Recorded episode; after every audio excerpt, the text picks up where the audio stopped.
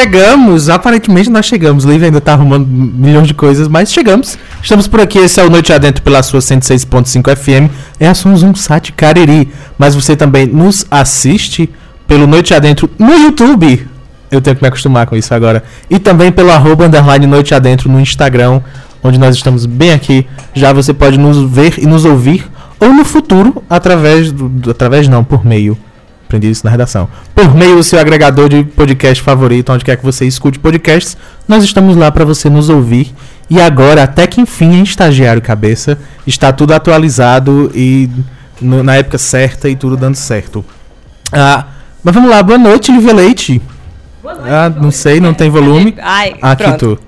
Mas eu tava sentada já esperando. Boa noite, João. Boa noite você que nos ouve pela 106.5 ou você que nos ouve pelo podcast, pelo Instagram, pelo YouTube. Eu posso garantir que hoje, se você quiser conversar conosco pelo Instagram ou pelo YouTube, eu consigo ler, né? Você não vai ficar solitário lá no YouTube, né? Como semana passada, que as pessoas que comentavam lá a gente não conseguia ler. Então hoje eu trouxe mais um bagulhinho que já tá aqui. Então podem comentar conosco para participar da nossa conversa, que tá tudo certo. Um bagulhinho. É. Hoje vai ser maravilhoso e a gente vai só te explicar o programa bem rapidinho se você estiver chegando hoje. No programa Noite Adentro a gente recebe alguém ou alguém, como é o caso de hoje, onde a pessoa que trouxe ah, conhece, mas o outro o apresentador não conhece. Neste caso sou eu. Eu não faço ideia de quem são os nossos convidados e a nossa conversa vai a partir daí. A gente descobre quem é, como é, quando, o que come, o que usa.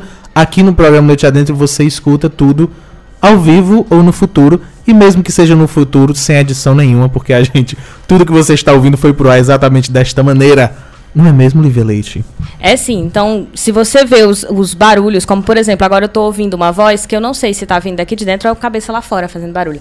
E aí eu tô tentando identificar. Então, se sai no, no rádio, sai também ouvindo. no podcast, sai também no Instagram e sai em todos os lugares. Então, é vida real. Eu, inclusive, tô segurando o microfone, olhando pro Instagram, olhando pra câmera do YouTube aqui, tentando administrar e ainda tendo que apresentar os nossos convidados, ó, João. Multipotencial é isso.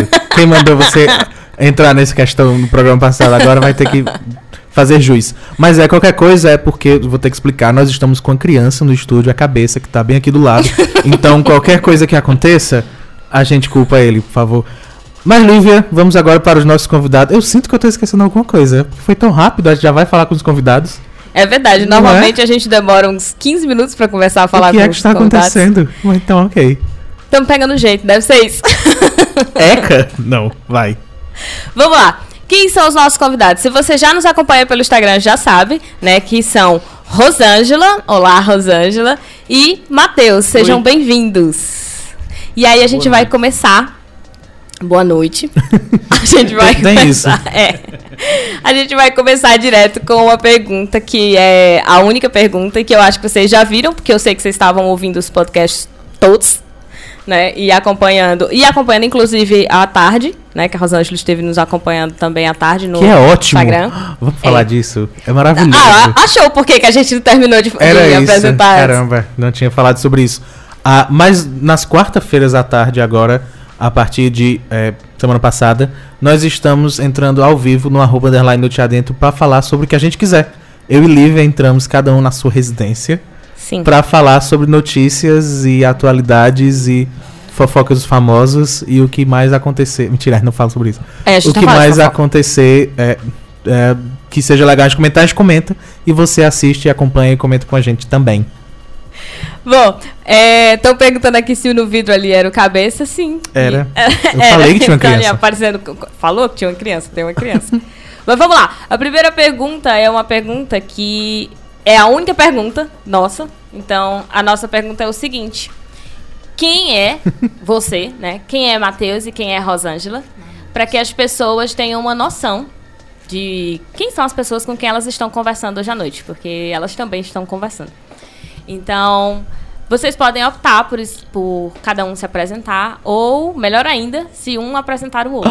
Vamos! ah, seria ótimo. Porque eles já ouviram, eles sabiam que ia ter isso. né? É, Eles sabiam que ia Não, ter gente. isso, é melhor assim. Não, e a individualidade do ser humano? Ah, mas a individualidade. a ok, eu tive um derrame. A individualidade de cada um também reflete da maneira que o outro lhe enxerga. Foi a desculpa mais mal feita da Foi. história, mas vai se Foi. enfim. Pois é, Sinceramente. né? Se fosse Vai, assim, vai Bolsonaro funcionar. Tava aí, mas enfim. Peraí, deixa eu puxar o Puxa microfone exato, é, eu ia falar justamente Aí, isso. pronto. Agora tá ótimo. Bem, vamos lá. É... Vocês vão fazendo o Bom- desafio mesmo ou vão cada um pra Não, eu não sei como é que eu faço, não. Eu tô muito. Nervoso. Eu tô processando essa coisa, porque é muito interativo e eu só acho que Lívia, com o microfone na mão, com o telefone, com três aparelhos ao redor dela aqui, isso é precarização do trabalho, minha gente. Pelo amor de Deus. Ah, gente precisa de Então, um filmmaker de mais aqui. estagiários. É porque o É, estagiário pelo tá fazendo o três trabalho estagiários aqui pra dar com outro tudo. estágio, é assim Precisa até de mesmo. uma pessoa do cuidador de criança. Vai fazer a outra especialização dele. É, vamos lá, então. Vamos, vamos pro desafio? Vocês que sabem. Só de- decide agora. Vamos lá, ó. Eu tô pensando no que, que eu vou dizer. O que, que é melhor? Falar Começa, de si começa, ou falar do começa, outro? Rosângela, começa. Eu nunca saberia escolher. Vai. Eu também não saberia escolher. É muito difícil, tipo, É de mim é muito difícil, mas. Que você tem mais convicção do que eu vou falar de você mesmo. Ótimo. É, Vai que eu diga alguma coisa ele. Olha, você disse. Boa que noite, tem. bom dia e boa tarde pra quem tá ouvindo a gente aí pelo ouvindo a gente pelo podcast também futuramente aí em algum lugar onde a gente não sabe onde, né? Certo. E bem, eu sou Matheus, Matheus Quintães, é, sou pai de Magnólia, sou companheiro de Rosângela, aí tenho dois gatos, algumas plantas, gosto de cuidar de plantas de animais e nós estamos juntos há 13 Gente, eu perdi a Ok. 13 Ah, anos, eu acho. Vai dar É, briga. Vai não, vai não, vai não. Eu peço Oh, desculpa, Jesus. depois resolve. Vai dar erro. E assim, eu sou designer, eu não gosto de me definir, porque eu pensei a semana inteira nisso, eu escutei o, o podcast Já sabia vocês. que ia ter essa Não é pergunta. Eu sabia complicado? que ia ter essa pergunta e eu na minha cabeça eu não vou falar a minha profissão porque isso não me define e acabei falando sobre. É. Porque realmente a profissão da gente A gente que apresenta sabia dessa pergunta e quando passou por isso Foi. foi péssimo. Pois é, né? e assim, trabalho com design, gosto de cozinhar, sou um cara que gosta de pedalar, não sou dessa galera do pedal noturno feliz, mas gosto de pedalar, gosto de conversar com outras pessoas, conhecer gente nova, sou cristão, sou cristão não fundamentalista, pelo amor de Deus, gente, eu não sou daquela galera que distribuiu uma madeira de piroca pela internet aí na época da eleição, tá? É, a gente tem outra concepção do que é ser cristão e gosto muito de ser pai, é uma coisa muito difícil que é um processo que eu estou me construindo ainda. Hoje eu tô aqui ao lado dessa mulher que para mim ela é a maior inspiração de pessoa, de perseverança e de, de força no dia a dia para poder continuar. Assim, tudo que eu passei Ai, gente. Isso foi porque deu errado os três. a- não, foi não, não tô remendando não, gente. Isso é sincero, Os anos de casamento, né? Tá bom. E, cara, é. É, estar com ela é a melhor coisa que tá acontecendo na minha vida, assim, desde. Desde algum tempo atrás. Assim. Se, eu- se a gente contar o nosso 13 tempo de anos. vida, o nosso tempo de vida juntos, os nove primeiros anos foram. Resume-se numa frase, assim, que eu acho que nem isso ela, ela sabe, mas é. Essa frase é. Esses nove primeiros anos é o supra-sumo do, do macho hétero branco babaca. E depois. E quem É era? isso. Quem foi? Eu tio? fui, eu fui esses. esses Você era o tio nove, do G1, ah, nós temos esse É. personagem. Nós esses temos um nove, personagem nove primeiros anos do nosso relacionamento, que era um namoro, Pois durou muito. eu, eu era esse babaca e, E eu era e ela me ajudou. Claramente. Me ajudou muito a mudar tudo isso no decorrer desse tempo, assim. E eu agradeço muito a ela e agradeço muito a as coisas que ela me fez entrar em contato e as pessoas que eu conheci através dela que me fizeram também mudar muita coisa. É, bem, é isso sobre mim. E quem quiser me conhecer mais, não me procure nas redes sociais, me procure pessoalmente, que é bem melhor a gente se conhecer pessoalmente, trocar uma ideia. um café na. Chama tomar um café, eu não tomo cerveja, não tomo mais cerveja, mas a gente pode tomar um café e comer muita coisa. Meu Deus, é um outro ser humano. o George colocou aqui, Ah, já podem a escrever um livro sobre. Não é? Interessante. No começo ele diz assim, parece uma apresentação de um candidato ao BBB. Logo quando eu tava pensando, antes de falar. É. Aí agora ele falou, já podem escrever um livro sobre. Interessante. Por favor, eu queria esse tutorial de como converter pessoas para Não é, humanidade. Mas Porque antes. Eu tô pensando que, tipo, não se é- ele é fosse isso. esse personagem, provavelmente eu não tinha a menor ideia de que. Olha, certamente não estaríamos nem conversando, porque eu não teria Ah, essa sim, paciência. com Eu não certeza. tenho. Se fosse, se fosse Nove anos. Caramba. São 15 anos, Antes. gente. Corrigindo. Fiz as contas, são 15 anos. Deu tempo de fazer a conta. Agora. deu tempo de fazer a conta. São É, 9 de namoro. É quem tá no É. rádio, que não 9 viu de a namoro reação mais 6 de casamento. Ok. Das 13, ele... Aí ela, não. É, porque ela reclama de mim que eu digo que a minha idade mental ainda são 23 anos. É, não, porque a gente, Sei como é. ele- outro dia eu tava no hospital, aí a menina disse, é, me diga a sua idade pra poder fazer o atendimento. A pessoa com 30 anos fazia que tinha 24. Aonde? Pelo amor de Deus. Ai, ai, isso é aquela desculpa do cara que não quer assumir responsabilidade e diz que é jovem, né? Sim. A gente tem, tem, tem essa galera da, da cor dos bolsos aí, que o cara com 40 anos é o garoto que responde um garoto. coisas assim, É um menino, é um irresponsavelmente. É um moleque. São vários moleques aí. Ah, a gente Vários vai ser cancelado hoje. Vai, Vai. Bora. Ei, Antes, vai, da, Rosângela. antes, da, antes da Rosângela, tem, um, tem um- uma dúvida que eu não posso deixar passar, pelo amor de Deus, ainda sobre a sua apresentação do BBB. Ah, você, BBB é ótimo. você disse que tem gatos Sim. e tem plantas. Como é Sim. que os gatos não destroem as plantas?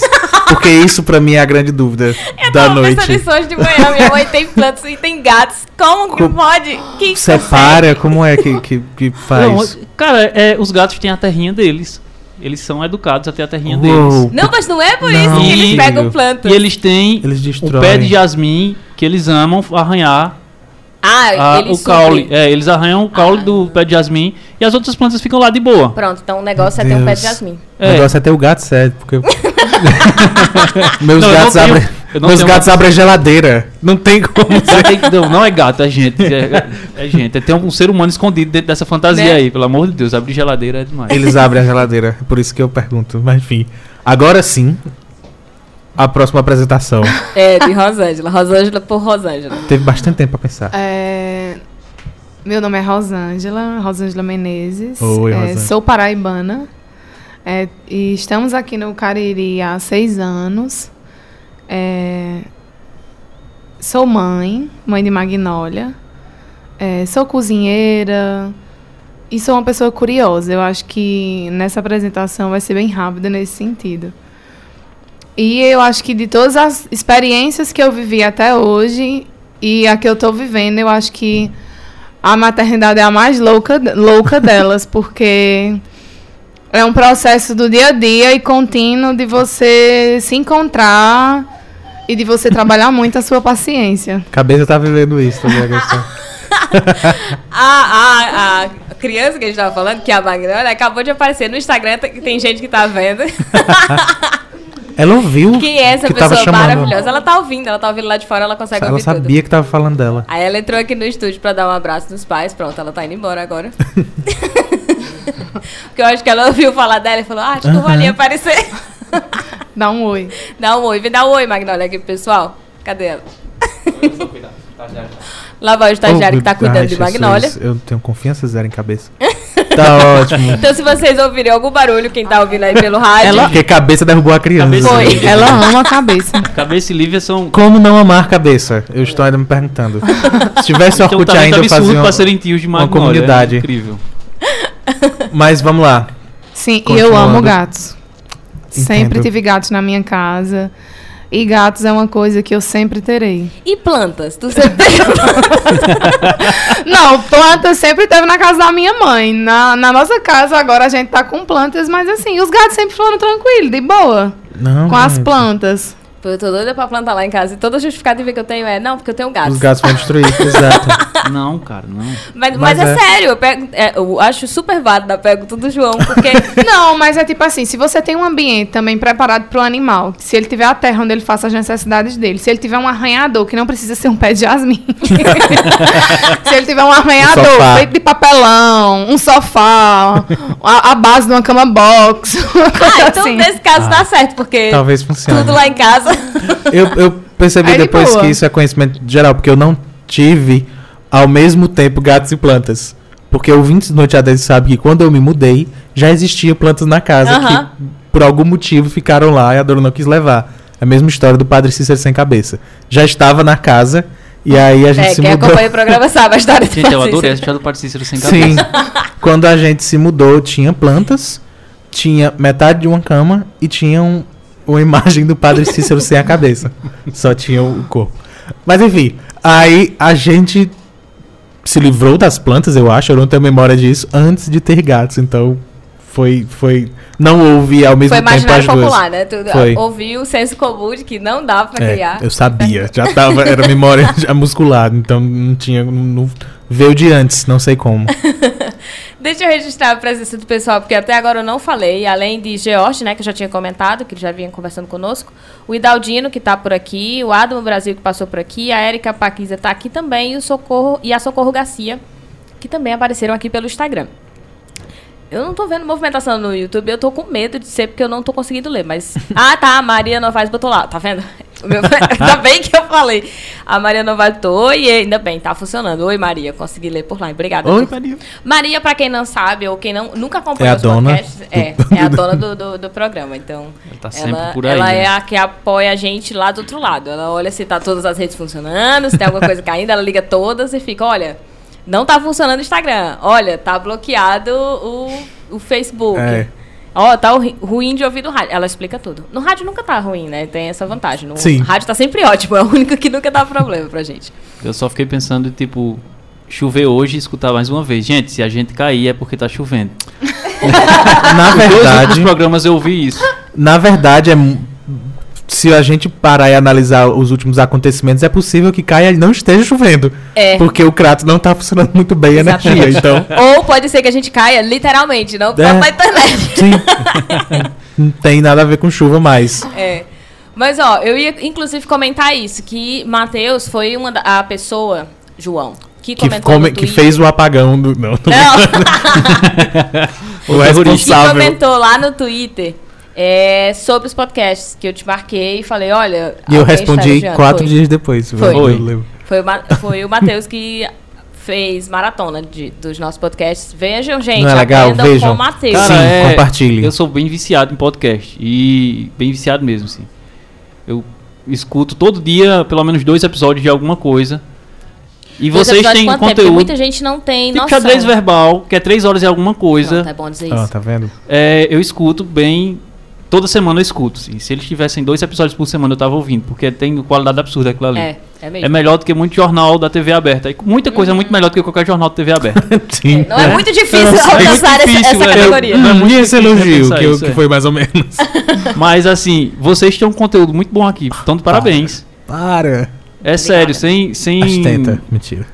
Sem puxar Não, mas saco. é assim. mesmo. A gente Mas é um conteúdo muito bom. preparar- E se vocês abrissem uma campanha. Se você abrissem uma campanhazinha assim no apoias. Ponto, ponto SE, vocês conseguiriam com certeza alguma Será? coisa por aí, viu? Vamos lá. Porque Os assim. Gente, vocês estão ouvindo Os isso. padrinhos. Vamos repetir, por favor, É. Matheus. Qual é a sua sugestão? abram uma campanha de financiamento colaborativo para bancar o programa de vocês também. Mas tem, tem, nacionalmente, pelo menos, tem os padrinhos. Que o pessoal Isso. pode. É, é, mensalmente, você compartilha al- alguma ajuda financeira. A gente podia fazer isso, né? E aí Mas tô dizendo, entregar, olha essa dica. Gente, entregar conteúdo exclusivo apenas para essas pessoas. Pois é, você tem, Vocês tem uma queriam. série de coisas para fazer aí com esse conteúdo. Vocês são bons apresentadores, então de Faz parabéns mesmo. É verdade. E, Faz assim, o quê? Uma newsletter aí e, com isso aí diferente. mandando pra E galera. Você é. mandando pra galera. E assim, gente, é, tem outro. Eu vou logo fazer uma dica aqui. Assim, tem outro, tem um podcast daqui agora que saiu, que é o Budejo. Sim, Não sei se vocês sim. conhecem. Uhum. E aí a galera tá fazendo um trabalho muito bom também. Uhum.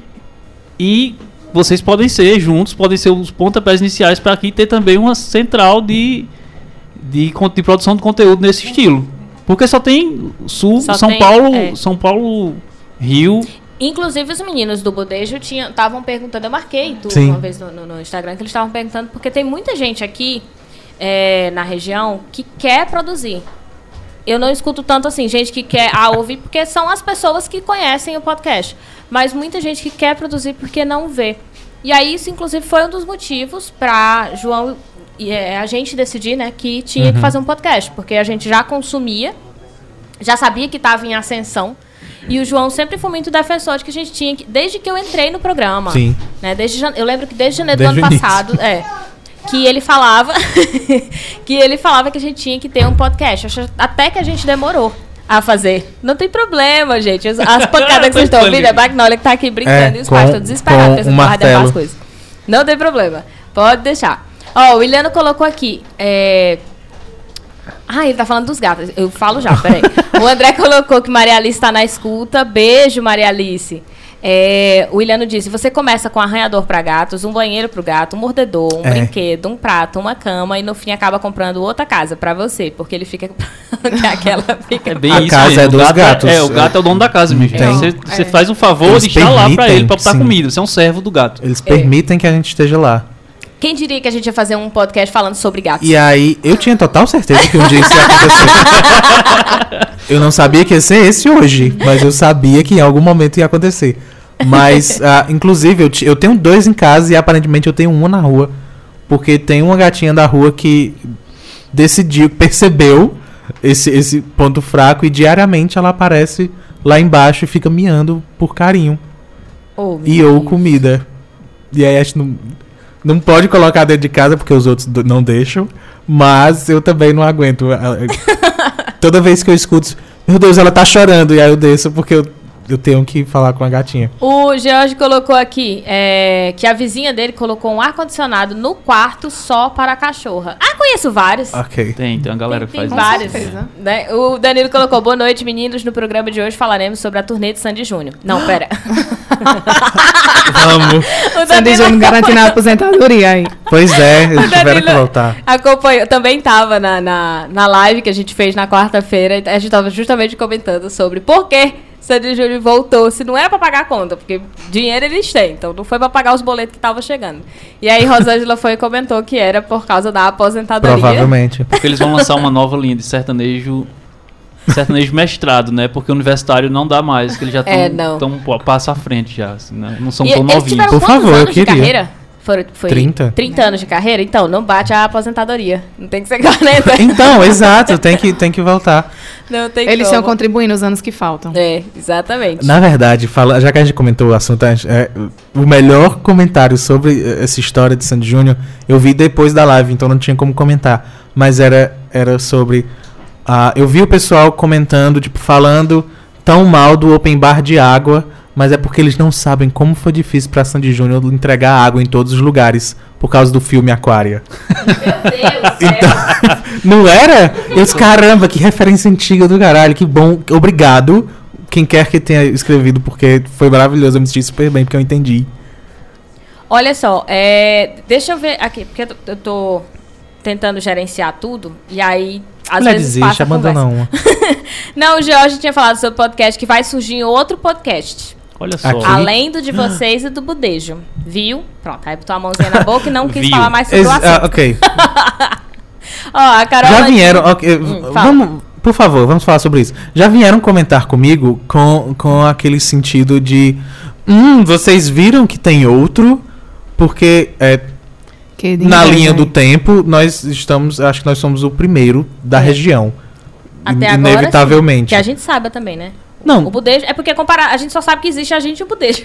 Aí a gente sabe a data deles, é só por isso. Se tem outro antes Então, gente... quando vieram com essa história de, hum, vocês viram que tem outra, eu disse, querida, calma. Carol tá vendo. Nós não, não é assim, nós não somos diva pop, não venham nos colocar uns contra os outros. É verdade. Ótimo, Não, melhor resposta de todas. Não é assim. Não é assim Tem espaço pra todo mundo. É. O Matheus e eu somos prova de que dá pra ouvir mais de um Dá, podcast. com certeza. Então não, não tem porquê. E os meninos estão fazendo outra coisa é uma proposta completamente diferente. diferente da nossa. sim. budejo, né? É uma coisa Exato. completamente diferente. Inclusive, eu Inclusive, quero gente tem parabenizar a galera pelo programa do É. Padre Cícero que eles fizeram aí, que foi. Cara, pode chamar palavrão aqui? Pode. favor. Foi do Não podia caralho. falar, era Padre Cícero. É, É, não, mas assim, porque eles Não, conseguiram trazer uma coisa que todo mundo sente e a gente escuta muito pouco falar, que é quem tá no Cariri, quem mora no Cariri e se sente parte daqui, né? Eu vou dizer, eu vou tomar pra mim isso, porque eu já tenho seis anos que eu tô por aqui. É, falar sobre o Padre Cícero e sobre Romaria sempre traz algo de emocionante na vida de quem tá no Cariri. Então eles fizeram isso tempo, de- né? com uma maestria absurda, assim, com bom humor. É muito bom ouvir porque eles são bem tranquilos e é muito engraçado. Inclusive, se estiverem nos ouvindo, fale com a gente. É pra poder a gente convidar. Vamos, porque, um né? crossover? Vamos fazer um crossover. Não, mas a gente tem que fingir que vai demorar. Se a gente marca, pra daqui aquele- a alguns meses aí marcar? fica, meu Deus, será que vai dar certo? Ouvintes, É. será que vai funcionar? E tudo marcado já. Vamos. Vamos fazer igual Espero que ouvindo. Sim, pronto. Ah, vai ser ótimo. Espero que eles estejam ouvindo. O Ilana aqui botou aqui, com a volta do Sandy Júnior, o evento de show do Los Hermanos nunca fez tanto sentido. Então, eu, eu- é uma outra coisa que eu também não entendo. É duas coisas que deveriam acabar. é. Eu acho que quando o fã dos Hermanos deveria acabar. É, Até pra fazer. todo respeito ao fã Até pra ser. Ai, minha gente, que comentário. Não, Absurdo. É, porque assim, é igual a mesma coisa de você passar a vida toda escutando Sandy Júnior. Aí hoje você olha e faz assim, ai, meu Deus do céu. Eu não tenho vergonha, continuo ouvindo. Não, maravilhoso. tudo bem. Sandy Júnior que voltou uma É vez, mas os Hermanos, amiga, eles nunca pararam. Eles falam, eles falam que vão terminar e não termina nunca. Todo ano termina. Eles fazem um show, brigam depois da turnê É. pra fazer a matéria sobre a briga deles, depois voltam dizendo que fizeram as pazes pra poder pagar as contas. Ali é pra pagar as contas também fazer a barba. Ali eu acho que é pra pagar É. a conta. Chega uma hora que tem que parar a barba. Mas é Ainda bem porque- que naquela época não tinha essas barbearias que tem hoje, né? Mas, mas é é justamente por isso, gente. Quanto tempo que Sandy Júnior tá parado? Eles voltaram agora por esse preço porque é significativo. É uma volta a cada 20 anos. É, exato. É. Aí Exato. tem, tem como. É É, Assim, e atualmente zoando. eles não têm garantia. Se pode voltar daqui a mais 20. Exato. O Ruge também voltou depois de muito tempo, É funciona. verdade. É que Aí no caso dos irmãos, depois. a gente tá zoando, mas assim, quem quer ir pro É show vai, faz o que Ah, quer. É, cara, vai. Tipo, vai, a questão é que do Los Hermanos, até os fãs de Los Hermanos já estão tirando onda. É. Porque não aguentam mais todo ano. Não, vão voltar. Dois anos se passam eles estão de novo. Entendeu? É a mais saudade, é a saudade. A marida, toda mulher tá com saudade, não. Não, eu digo a saudade entre eles, sabe? Aí acaba, Ah, ai, tá. tô com saudades, vamos se juntar de novo. Ó, a Carola Di botou aqui. Matheus e Rosângela. Cheiro nesses dois, eu amo.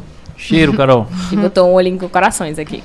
Agora eu queria de verdade ver o setlist Sandy Júnior. Meu Deus, ele já perdeu a criança. Oh, A Magdalena tá de novo aqui no Ai, meu estúdio. Deus, o celular. Aí fica todo mundo sem conseguir falar. acho isso, isso. Porque fica todo mundo olhando pra ela e olhando pra... cabeça tá ofegante, sujo, Aí, diz, sangrando. diga oi, Magdalena. pros outros. Isso fui eu falando, nem foi ela. Não minta Mas pra quem lá. está nos ouvindo no rádio, que as pessoas não podem ver, não tem certeza. Tudo baseado em mentiras esse programa, Olivia. Ah, mas o que, é que a gente tá falando? Sandy Júnior. É, eu queria muito ver a setlist pra saber se eles vão cantar Maria Chiquinha. Porque me fascina. Porque já me fascinava duas crianças de seis anos cantando sobre traição, assassinato e necrofilia. Eu já achava algo meio assustador. E aí você imaginar dois adultos de 40 anos cantando essa música, eu espero de verdade que eles tragam de volta. Meu Deus, não cabeça, não é assim que a gente faz com criança. Eu ia falar, por que, que o João calou? Aí eu não tinha entendido o que Porque era, agora que eu tô eles estão jogando capoeira, aparentemente. Porque- é, porque não tem ninguém prestando atenção nesse programa. Ela tá feliz, tá ótimo. Tá, ela tá só brincando. Encerrou esse assunto. Por motivos a gente tem que ir pro assunto que mais me interessa Hum. desde o primeiro oi. Como foi a conversão, amiga? Pelo amor de Deus.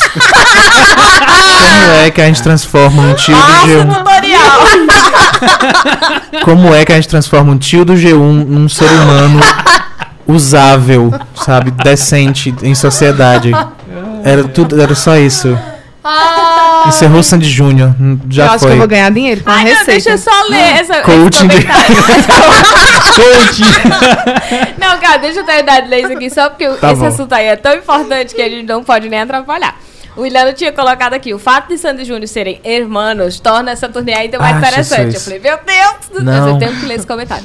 Me e o George que colocou, cabeça está estrategicamente de vermelho para se camuflar de Matheus, pra enganar. Não é vermelho, é Aquilo é rosa. vermelho. É, Exato, é, obrigado. Pode ser que não dê Desculpa, pra ver gente. direito no, no, no, no Instagram, gente. Ó, É. o Biel 32, 32, 32 chegou, acabou de chegar aqui e a Ana Lua também que tá por aqui nos acompanhando. Pronto, agora li todo mundo. Pode falar, Rosângela, como começa. Você Ah. que chegou agora, vamos começar com um tutorial de como converter um tio do G1 em uma pessoa Decente. Tio do G1 é e ótimo. Aceitável. Aceitável Na verdade, a, a, a primeira pergunta deve ser como se aguenta nove anos com o tio é, G1. eu acho que isso é importante. Eu não sei se. como foi.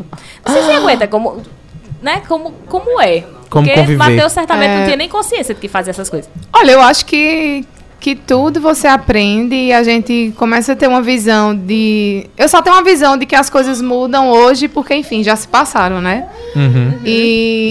Sim. E porque já se passaram, de fato. E. Sei lá, e a. Enfim, os contatos que a gente começa a ter com outras pessoas, com outras coisas. E eu digo isso de todas as formas: livros, pessoas, lugares. Você começa a se questionar, você começa a entender, você começa a perceber o que é que vale a pena na sua vida, você começa. Parece bem aquele papo mesmo de autoajuda, né? Aí. É...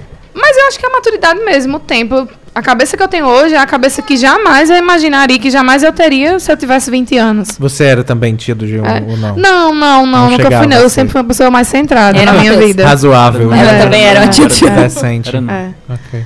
E que isso também envolve coisas muito fundamentais e importantes que, ao meu ver, tem a ver com a educação, inclusive com a educação que a gente recebe na nossa casa. A maneira como a gente se porta, no sentido da maneira como a gente vê o mundo, a maneira como a gente encara o mundo, a maneira como a gente se relaciona com as pessoas, diz muito da forma como a gente foi criado. Porque, Uhum. afinal de contas, a, a- a referência primária de relacionamentos que a gente tem são os nossos pais, são as primeiras pessoas que a gente se relaciona diretamente. Me lasquei.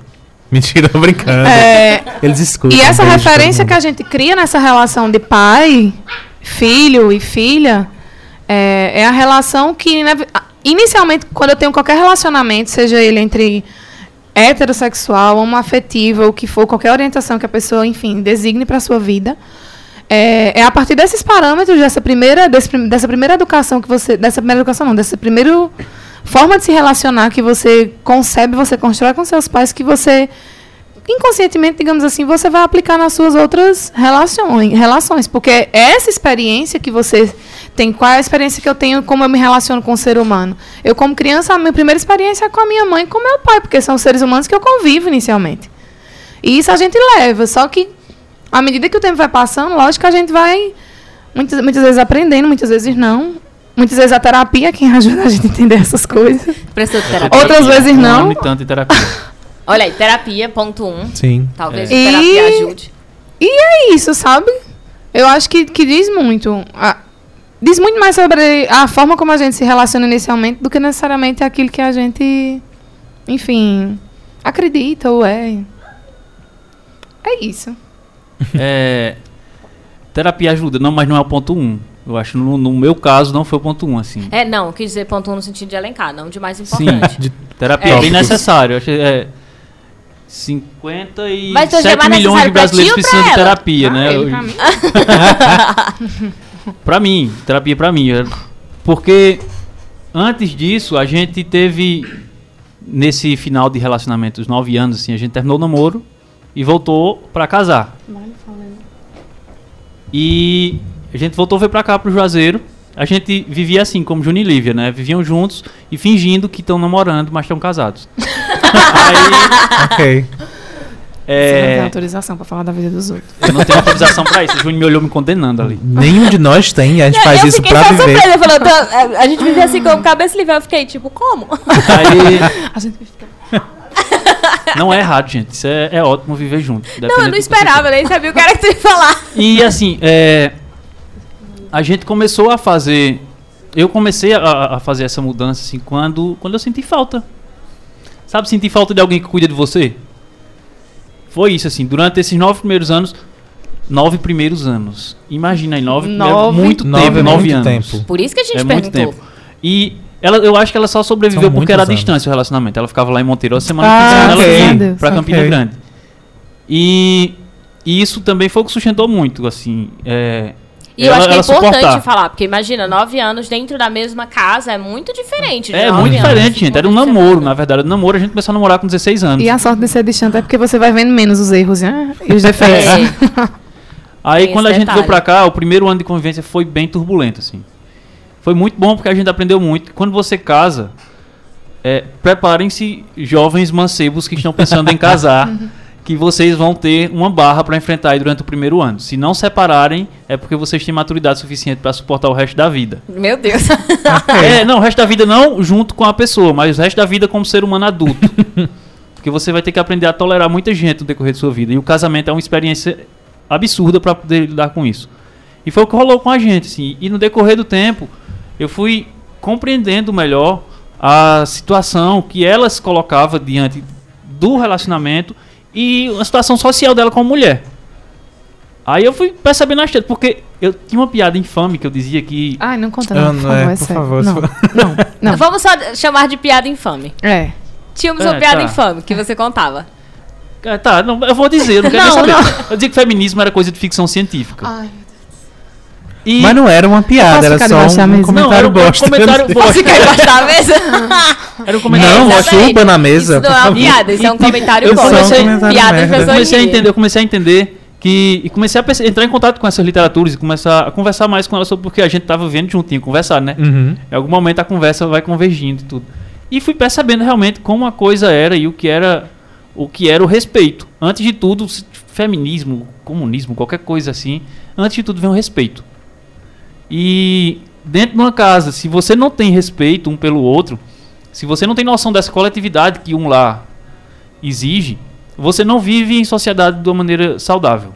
A gente vive igual essas almas cebosas violentas aí que a gente tem, que não conseguem viver em sociedade de uma maneira pacífica porque não tem ideia do que é a coletividade de respeito pelo ser humano. Relacionamentos abusivos. É, tem, tem nome É. hoje em dia isso. Relacionamentos sociais abusivos. É. sério, abusivo, exatamente. Tem essa teoria? Se não tiver, joga aí. Pega aí. Eu te dei um, eu te dei um doutorado aí, viu? Pois Segura aí. Pronto, aí é isso. Estamos aí nessa construção desse afeto diário um pelo outro e tentando criar esse ser humano também com, com esse afeto. E é sabendo a parte que a gente difícil. é, sabendo que a gente é responsável por muita coisa, mas que a gente não é culpado por muita coisa também nessa mudança. Tem Eu que acho que trabalhar tem isso. um, um detalhe importante que a gente falou que é tio do G1, mas na nossa cabeça, o nosso personagem de tio do G1 não é esse personagem que consegue desconstruir algo. Não. Não, é muito Né? difícil. O processo de desconstrução é muito difícil, porque quando eu falei inicialmente que a nossa primeira. é, a nossa primeira referência de relacionamento são com os nossos pais, e isso imprime na educação que a gente recebeu deles, é muito difícil a gente se desfazer disso. Sim. Porque isso vai além do nosso caráter, está na nossa essência, digamos assim. Porque a gente aprende e vivencia certas coisas que quando você está num relacionamento com outra pessoa, que vem de, um, de, um- de um- de uma maneira de criar muito diferente da sua, muitas vezes com crenças diferentes, com valores diferentes, isso é muito difícil.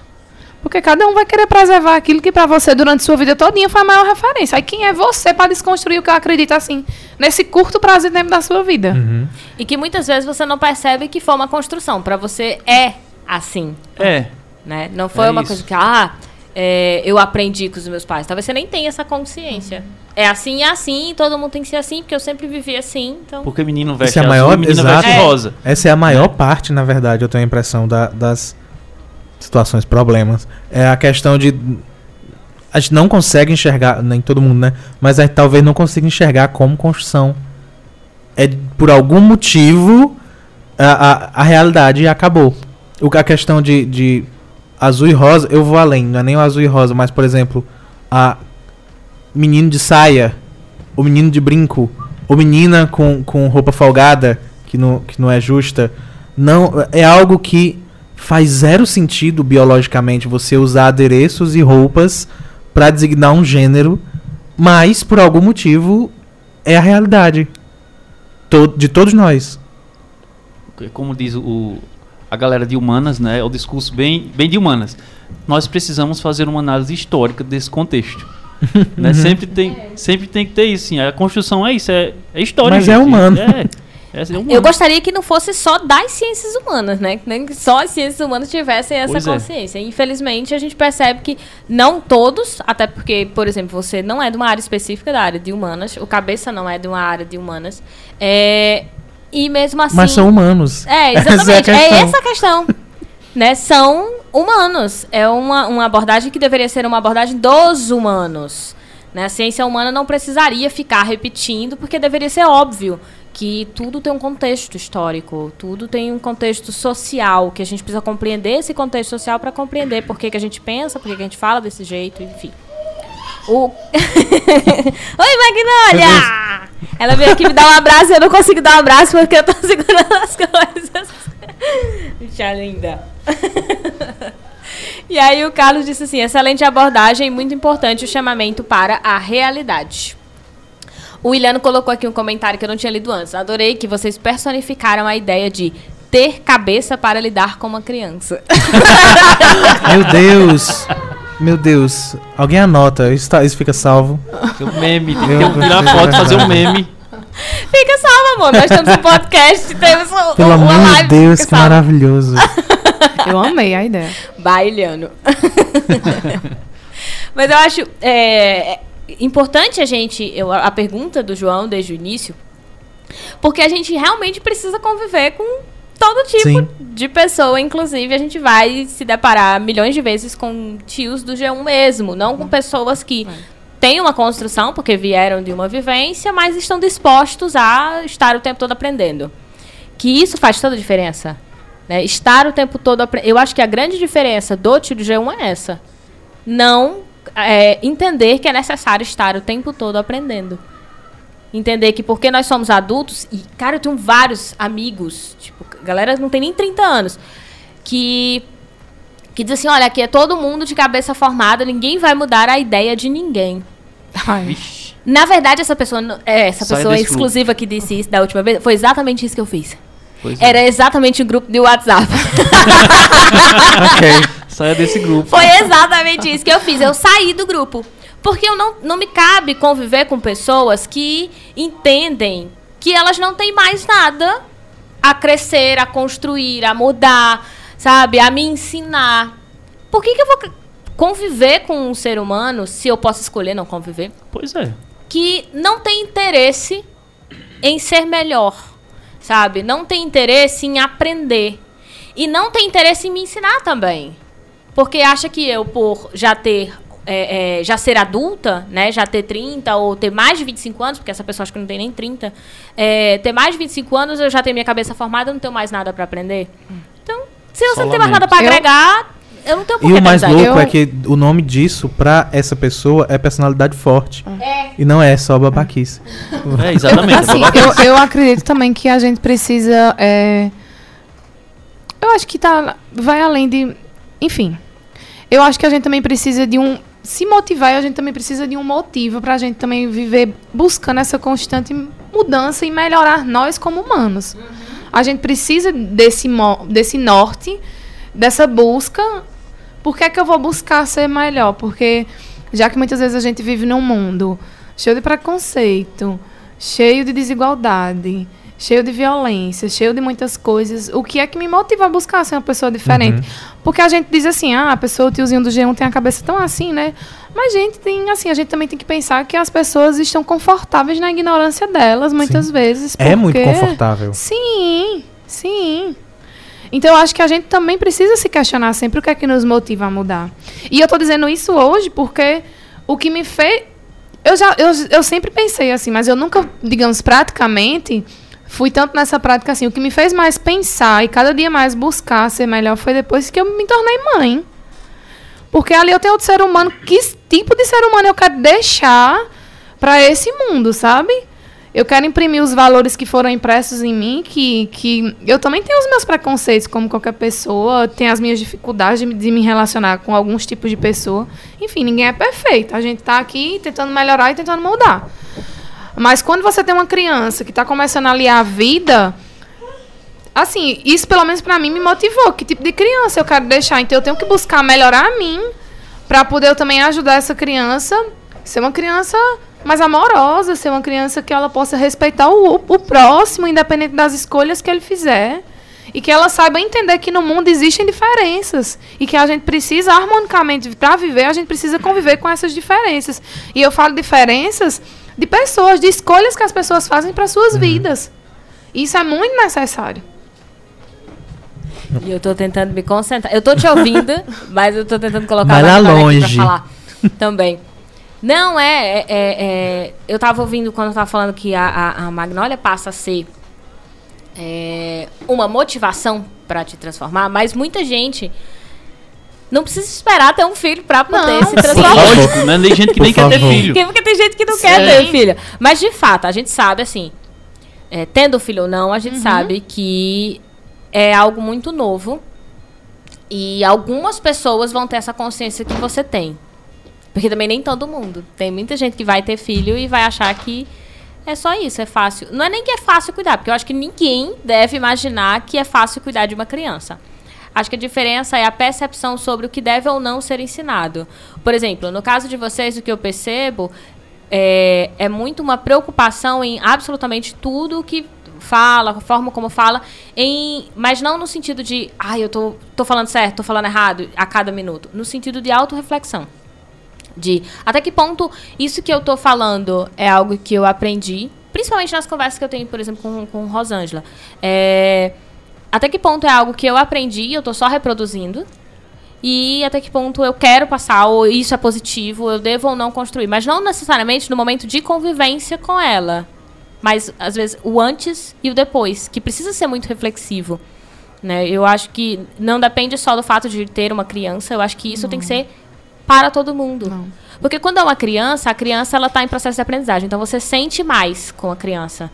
Você tem. A gente, natural. Né, não sei se a palavra seria naturalmente, mas comumente na nossa sociedade, a gente tem um cuidado muito grande com as crianças. Um medo muito grande. Então, a gente tende a observar mais os nossos atos diante a crianças. Mas o ideal era que a gente não precisasse fazer isso somente diante a crianças. A gente tem que pensar diante a todos os adultos. Repensar se aquilo que a gente está passando, aquilo, aquele comentário que a gente faz de uma determinada situação que o nosso colega está passando, se não é apenas uma reprodução daquilo que nós aprendemos. Se a gente, na verdade, com aquele comentário que às vezes a gente sente que está elogiando ou que está dando uma força, se a gente, na verdade, não está machucando mais o nosso colega, é uma reflexão que tem que ser feita diariamente. Né? E não dependente só de uma criança. Eu acho que, que o que dá para perceber de vocês dois é que ah, eu não conheci vocês antes de Magnolia. Então, eu estou falando de, com ela, é que eu percebo que vocês pensam muito mais. E vocês vivem dizendo que tem muito a ver com ela.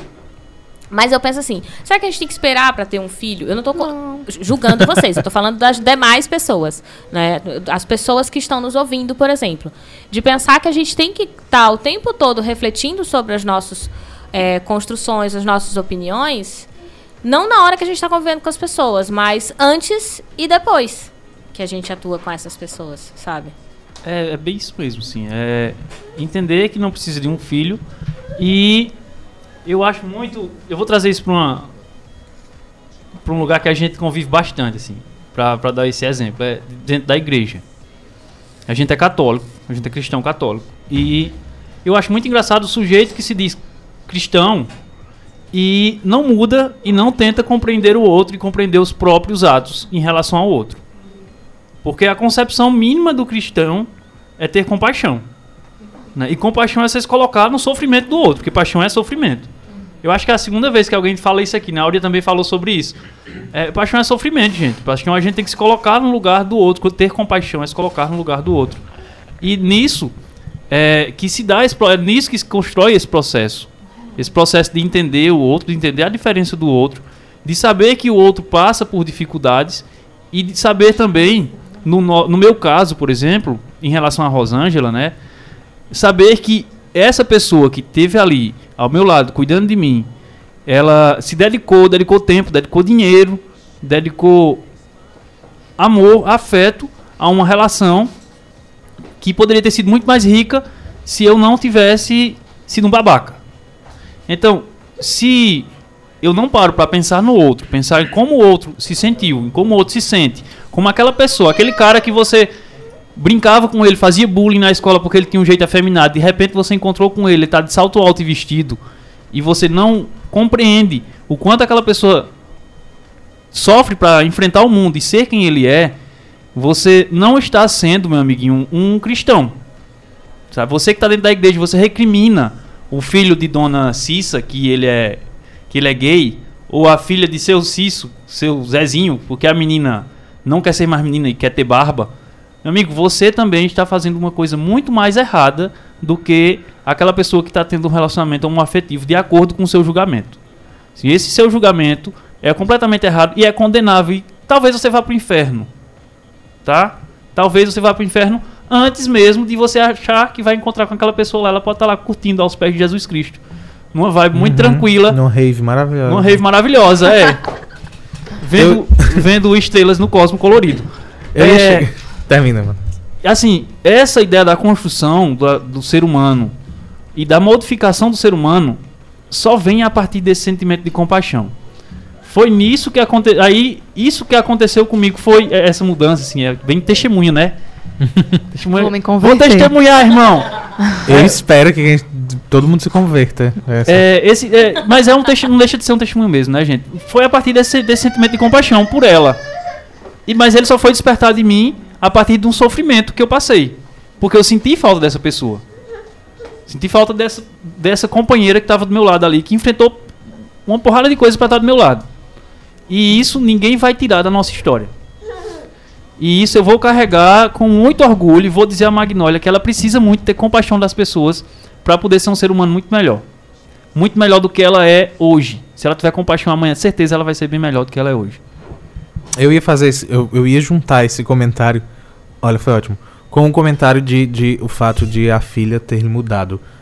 Porque é, eu acho que ainda é um negócio maior que isso. Eu não sou pai, além dos meus gatos, mas ah, muito recentemente eu vi pessoas passarem por isso. Então é veio na minha cabeça na hora, porque tanto é você ser diferente por causa do seu filho, mas é, é tanto também é com você aceitar que o seu filho vai ser diferente de você e vai ser uma pessoa própria. Porque eu vi muito recentemente uma, uma adolescente ah, que não se assumiu lésbica, foi assumida lésbica para os pais, porque não, eu, não tem nada mais detestável do que você forçar alguém a sair do armário, que foi o que aconteceu com ela. E aí os pais, que são da igreja, os pais que são professores, ou seja, têm um nível de, de conhecimento, e os pais que no fim das contas sempre mantiveram eh, relacionamentos ah, não desagradáveis com homossexuais e de, de todo, todos os homossexuais que estavam ao redor deles sempre foram bem tratados, mas quando foi a própria filha, eles reagiram de outra forma. E quando foi a própria filha, deu problema para a filha. Eles não conseguiram aceitar porque era a filha. Então é, é diferente você ah, tratar também da, da sua criança, mas você precisar tirar todas as suas expectativas para aquela criança. O que você espera dela e o que você de fato vai ter, porque é uma outra pessoa. Exatamente. Assim, lá, Mas aí, quando eu digo isso, eu acho que aí é onde entra também, mais uma vez, a forma que está impressa na nossa criação. Os nossos Sim. pais depositaram muitas expectativas na gente. E, pelo menos da minha geração, foram poucas as pessoas que corresponderam a essas expectativas. Uhum. E quando a gente deposita essas expectativas que não são cumpridas, aí eu acho que daí já começa, sabe assim? é, aí você se força muitas vezes a fazer isso, não, porque eu aprendi assim, tem que ser assim, então eu vou criar expectativas do meu filho, que ele tem que ser da maneira como eu quero. E nesse sentido, assim, é uma coisa que pra mim foi. é, não óbvia, assim, mas uma das coisas que eu aprendi com isso, nesse processo que eu vivo hoje de ser mãe, é que Magnólia tem me ensinado diariamente que eu não posso controlar tudo, Uhum. inclusive ela. inclusive ela, porque quando o Lívia fala na fala que, dela que a gente vive numa sociedade que se preocupa muito com a criança, que a criança é um ser frágil, mas ao mesmo tempo que a gente se preocupa com esse ser frágil, a gente também não respeita ele como ser humano e Sim. como criança. é, não, isso tá. A gente se preocupa com as partes erradas desse ser É. frágil. Exato. É exatamente isso, é não, é não compreender sequer as necessidades da criança. É exigir que a criança viva como se ela fosse um mini adulto, né? Como se ela tivesse as nossas necessidades, como se ela tivesse as nossas compreensões e as nossas limitações, inclusive, né? De que é, a gente é quem tem limitação, porque a gente é quem tem preconceito, a criança não. E a gente muitas vezes projeta isso também na criança. É a gente que está cansado é, e precisa fazer um determinado trabalho quando a criança vem e ela quer abraçar e ela quer brincar. É a gente que está precisando de silêncio. É a gente que está com raiva porque teve uma briga com o chefe. Quando chega em casa, o nosso filho está lá pulando e, e- derrubando as coisas e querendo pintar as coisas ou querendo chamar a atenção, que é o que o pessoal chama. É a gente que está querendo silêncio. É a gente que não queria tá lá com aquela criança. E aí você fala, ah, Lívia, mas você não tem filhos? Eu não disse que era fácil. Eu disse que a gente vai projetar várias vezes as- os nossos problemas nas crianças. Né? A- as nossas frustrações nas crianças. Ah, porque fulano quer chamar atenção. Poxa, às vezes, eu não estou dizendo que é gene- generalizando, mas às vezes ele está ali porque é a única hora que ele está te vendo durante o dia. Então é a hora que ele está animado, é a hora que ele está explodindo, porque está te vendo, e ele não sabe controlar os sentimentos dele. Então ele vai explodir, ou ele vai derrubar umas coisas, ou ele vai gritar, ou ele vai sair correndo, porque ele não, não nem sabe o que ele está sentindo, ele só sente. E aí tu pensa que, ah, porque é muito mal educado, ou porque ele nunca fez isso em casa, só faz isso na rua, não sei o que, está acontecendo, porque ele não fala assim. A criança está aprendendo. Né? Ela não é, ela não é um adulto que já tem que ter noção do que fala, de como faz, de como reage, de reconhecer sentimentos. Ela está em fase de aprendizagem. Muitas vezes a gente projeta nela, além do fato que João colocou, de que a criança não é nossa. Ela é outro ser humano. Ela é responsabilidade de vocês, mas ela é outro ser humano.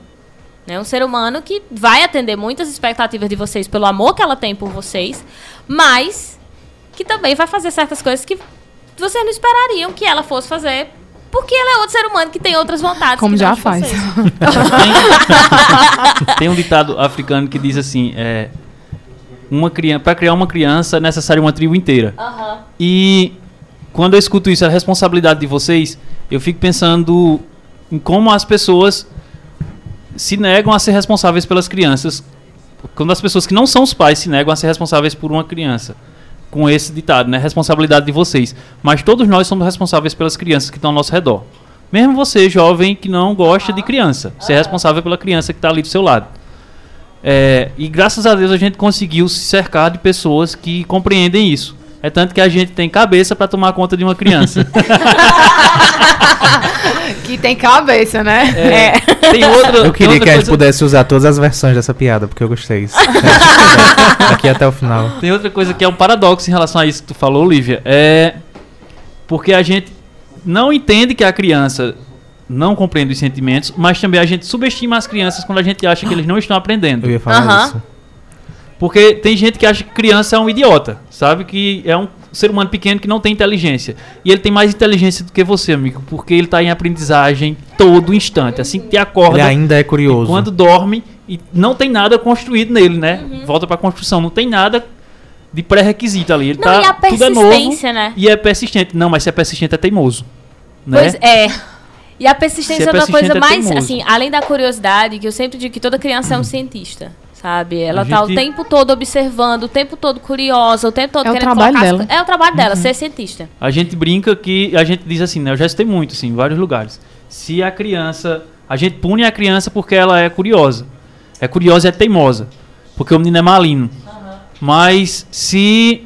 Pra quem não sabe, malino é a expressão de quem. Malina, Gente, não não é tá maligno, o gente. É. Não é maligno, é uma expressão que a gente usa aqui no Ceará pra dizer que a criança não para quieto, que ela mexe em tudo. Esse tipo Magnólia tá tentando pegar no tablet aqui do lado. E quando a criança teima em fazer algo, a gente também reprime isso. Aí depois que a criança chega no ambiente de trabalho, tem que ser curioso e tem que ser persistente. É como é que esse ser humano vai viver sem terapia na vida? Não, não, tem- não pode, não pode, não tem lógica. Pois é. Como, como faz pra aprender é, é, so- até a própria ciência? Como faz pra aprender coisas novas se você foi limitado toda a sua vida a não poder experimentar? Se a criança aprende aquilo colocando na boca, testando, sabe, sentindo, sentindo a textura, se eu não permito, que hora que ela vai aprender isso? A nossa live vai cair. Ai, Jesus. É, e aí eu vou dizer o seguinte, pra gente ir pro intervalo e voltar, porque a gente ainda vai falar muito de criança, que a gente vai falar sobre segurança na rede com crianças. Eu queria aproveitar a presença de vocês pra gente falar sobre esse assunto no Sim. segundo momento. Né? A gente Tá vai bem. continuar falando criança. Então fica por aí aonde quer que você esteja, porque a gente volta já já com mais Noite Adentro.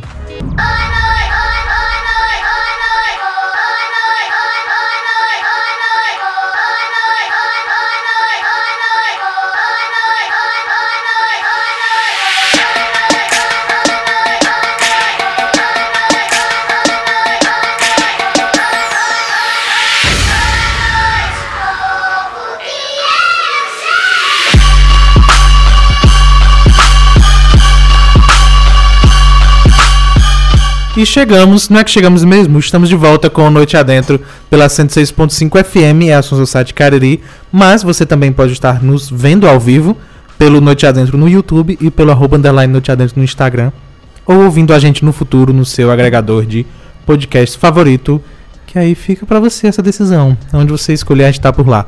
Mas voltamos com Noite Adentro, isso significa que, que é a segunda parte, e que nós vamos direto com Lívia Leite ao vivo em outro lugar. Lívia Leite, boa noite. Boa noite, João Will. Você tá conseguindo me ouvir direito? Tô, tá tendo um delay, Lívia, um delay rápido, mas tá dando certo. O que é que temos por aí? Hoje a gente tem o Isso Não Cai na Prova. Por que, que as pessoas, quando estão longe, elas falam assim, gritando? Deve ser porque estão do lado Acho de é fora, retorno, né? não Do- sei, deve deve ser. E o pessoal que não tá vendo, provavelmente no podcast, eu coloquei a mão no ouvido como se eu estivesse realmente mexendo. Ah, é verdade. É o personagem. Vai, Lívia. Vamos lá. É com você. É, a gente, se você tá chegando pela primeira vez aqui, a gente tem um quadro do Isso Não Cai na Prova, que de início Isso Não Cai na Prova é o meu canal no YouTube, mas ele tem se tornado muitas outras coisas, inclusive um quadro aqui no Noite Adentro. E aí, aproveita, eu tinha dito lá na live do Noite Adentro, na quarta-feira à tarde, que nós íamos falar sobre masculinidade tóxica ou sobre segurança na rede, principalmente para crianças. E aí, quando nós, é, quando eu fui determinar qual seria dos dois temas, eu lembrei, né, que eu deveria trazer sobre as crianças e o cuidado nas redes sociais devido aos nossos convidados, né, devido quem eram os nossos convidados, porque assim, João e eu, já dissemos aqui, não temos filhos. Então, muitas vezes eu tenho receio Que em fazer. saiba, inclu- no meu caso, eu tenho certeza. Posso. É, inclusive, eu, tenho receio de, de, de fazer vídeo para o canal nesse- nessa temática. Eu não tenho ainda no canal, eu escrevi sobre, acabei não fazendo, porque eu tenho muito receio das pessoas deslegitimarem esse assunto por eu não ter filhos. Né? Então aqui no Noite Adentro eu acabo falando, em especial porque quem está ouvindo pode participar diretamente. Então, se de repente tem filhos, pode questionar, pode, pode trazer outra É uma abordagem. merda isso, né? É. Porque os, Mas é verdade. os bolsominions passam a vida falando de economia que não entende merda nenhuma. É que eu tenho Fala responsabilidade. de relações amigo. exteriores. A diferença é que, nada. né, eu tenho Mas não é responsabilidade. chato. Eu tento ter, pelo menos, tento, né? Não é ter chato pra responsabilidade. caramba você precisar, você ser decente? Não é, não é complicado? É Não é uma complicado. vida difícil? É muito difícil, é Só um muito difícil, mas é comentário. bastante necessário. É, eu tento, pelo menos, ter um pouco de responsabilidade com aquilo que eu estou produzindo, em especial de conteúdo. Né? O, o George está comentando aqui que agora que notou que eu tô com o microfone na mão. É, amigo, hoje eu tô com o microfone na mão, segura, tava segurando o Instagram, tô olhando aqui pro YouTube para ver se alguém manda mensagem para eu ler lá, para ninguém ficar sozinho. E ainda administrando a câmera do YouTube, que tá lá na outra ponta. E eu tô só sentado, porque eu sou, porque eu sou homem. Não, o João tá fazendo a técnica, gente. Os privilégios. É sim. Isso foi uma crítica, doutor. Vamos lá. E aí eu falei, ah, eu vou aproveitar que os meninos vão estar aqui, né? E, e falar um pouco sobre segurança, até porque se vocês tiverem, é, é, não é dúvida, mas se quiserem perguntar ou se quiserem comentar alguma coisa sobre a experiência de vocês com o Magnolia, podem ficar à vontade. Na verdade, nesse segundo momento do programa, é, os nossos convidados sempre são alçados ao posto de apresentadores do programa. Então, eu vou explicar um pouco sobre o conteúdo, que no nosso caso hoje vai ser sobre segurança na rede para crianças, né? Como proteger melhor as nossas crianças do que elas consomem na rede. Mas vocês podem fazer perguntas, podem comentar, é, é, podem fazer alguma observação, dar dica, enfim. Fiquem à vontade para me interromper. Eu até prefiro, eu sempre prefiro falar com alguém que não me interrompa, mas alguém que complemente aquilo que eu tô falando. Não gosto de ficar dando palestra sozinha, não. Bom, apesar de gostar da palestra. É. Seguinte, eu trouxe alguns pontos e vou até indicar um vídeo no finalzinho que serviu de inspiração para eu pensar essa temática. Por que, que eu pensei inicialmente? É, é, alguns dias atrás nós tivemos um problema com uma notícia que saiu sobre vídeos de crianças que tinham um, um personagem e esse personagem sugeria às crianças o que fazer e eram coisas horríveis a se fazer, né? Dentre elas, por exemplo, se suicidar, machucar outra pessoa e etc. E isso saiu em matérias, né? Que as pessoas confiam nessas matérias. E aí começaram a compartilhar no WhatsApp. E aí as pessoas que compartilham no WhatsApp confiam nas outras. E aí ninguém vai pesquisar se a matéria é de verdade ou não. E começaram a replicar isso. Começou a aparecer muito print disso. Mas ninguém tem um link efetivo. Eu não estou de forma alguma deslegitimando, dizendo que a criança não viu que não foi verdade ou que as pessoas não viram. Não é isso que eu estou dizendo. O que eu estou dizendo é que houve um pânico com relação a isso e muita gente estava sem saber o que fazer. Né? Como proteger as crianças desse tipo de conteúdo? E aí, o que, que a gente pode fazer? No geral, a gente tem que entender assim, que quando uma situação dessa acontece, eu entendo que as pessoas entrem em pânico e, por exemplo, tomem a decisão, que eu até tomaria essa decisão, de fechar tudo. Ah, não vai assistir mais nada porque eu tô com medo. Ok. Né? Fecha tudo, beleza. Mas e aí depois, quando você volta a assistir, porque daqui a pouco passa esse pânico geral, E aí, é, você vai fazer o quê? Vai voltar a assistir o YouTube? Vai voltar a assistir os outros como se nada tivesse acontecido? Então, o ideal é que a gente se prepare, que a gente se organize para educar as nossas crianças, para que elas também se protejam, porque elas nos ajudem também. Como que a gente faz isso? Tem idades diferentes, é óbvio. O principal deles é o vínculo. Quando uma criança tem um vínculo muito forte com os pais, a Rosângela já vinha falando disso antes, é, ela confia nos pais. Então, se é, os pais explicam para ela que tem que ter, só pode assistir um, um, um filme que tem a indicação, o L, né, de, de, de livre, independente dos pais estarem em casa, ela vai querer assistir. Aí, ah, não, mas é, é mentira, Lívia, não vai. Primeiro, tem criança que vai obedecer mesmo sem os pais estarem em casa. Né? E tem criança que às vezes vai sim é, se arriscar e ah, deixa eu ver aqui, porque meu pai não está em casa. Vai acontecer. Mas é um dia é construção diária. Diariamente você vai construindo e ensinando para essa criança por que, que ela pode alguma coisa. Não é assim, da noite pro dia eu vou dizer, olha, você não pode fazer isso. Sabe? E não é só falar para a criança que ela não pode fazer.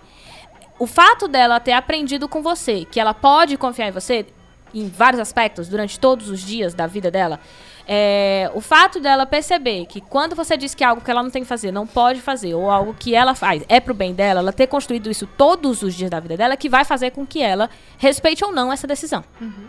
Né? Não é porque a criança gosta de fazer isso mesmo. Tem muita criança que não vai fazer, independente. Se o pai tiver dito não faz, quando o pai não estiver olhando, ela não vai fazer. Porque ela criou uma confiança nos pais.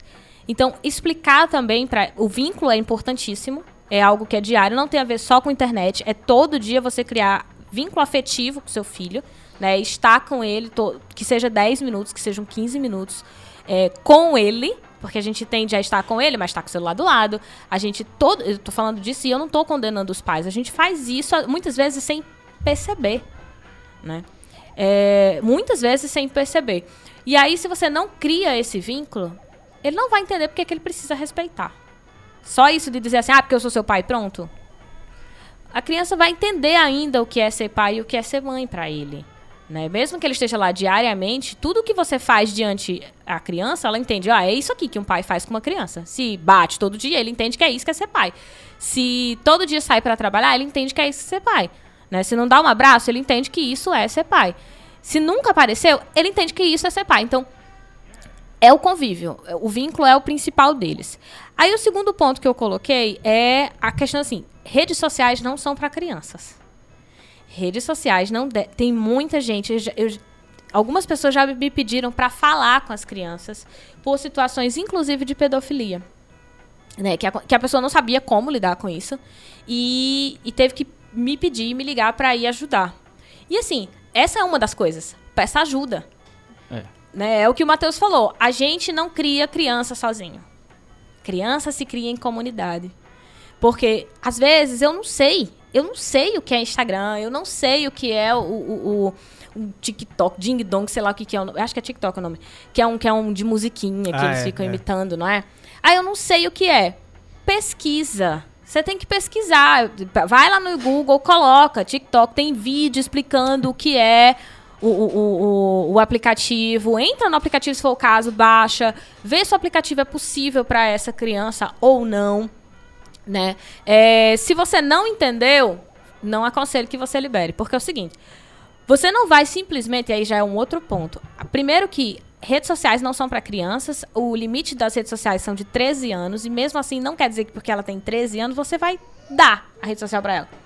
Imagina o seguinte: imagina que quando, uh, sei lá, seu filho fizer 18 anos, suponhando que, supomos que ele vá tirar a carteira para habilitação, para dirigir, não é porque ele saiu com a habilitação que você vai dar o carro e dizer, pronto, você já tem 18 anos para dirigir e ele vai viajar o Brasil inteiro.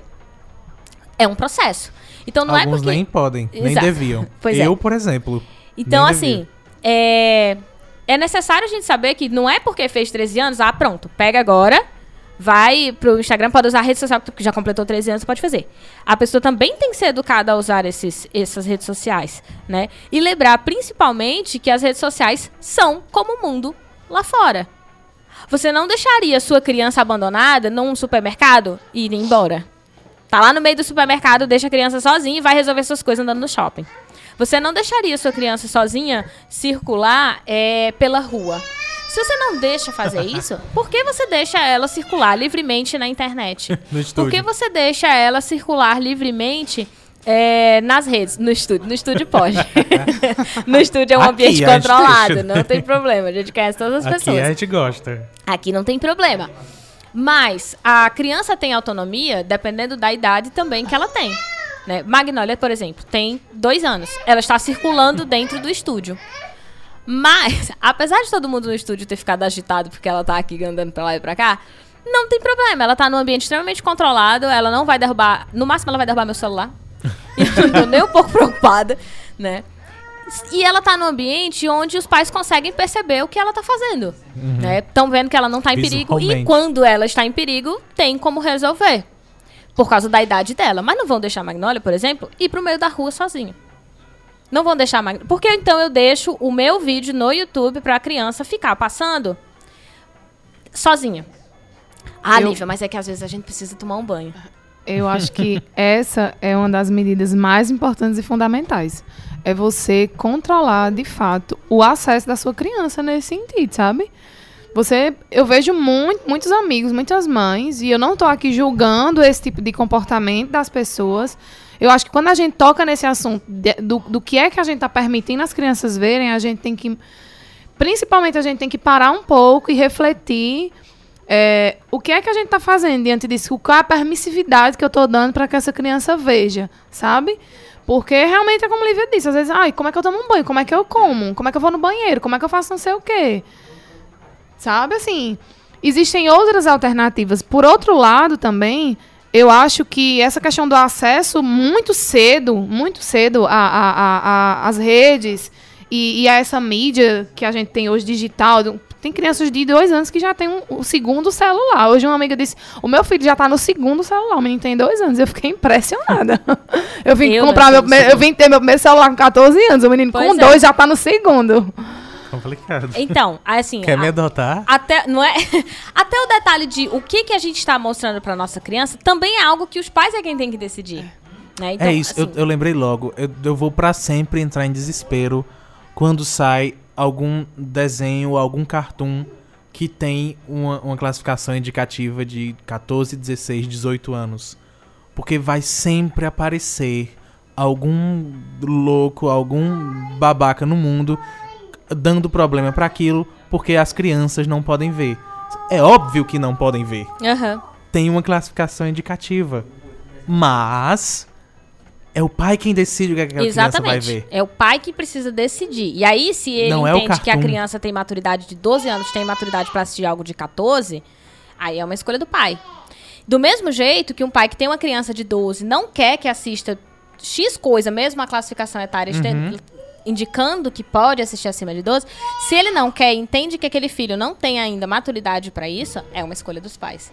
Então, os pais precisam também ter essa consciência de que, assim, é um processo de aprendizado o tempo todo.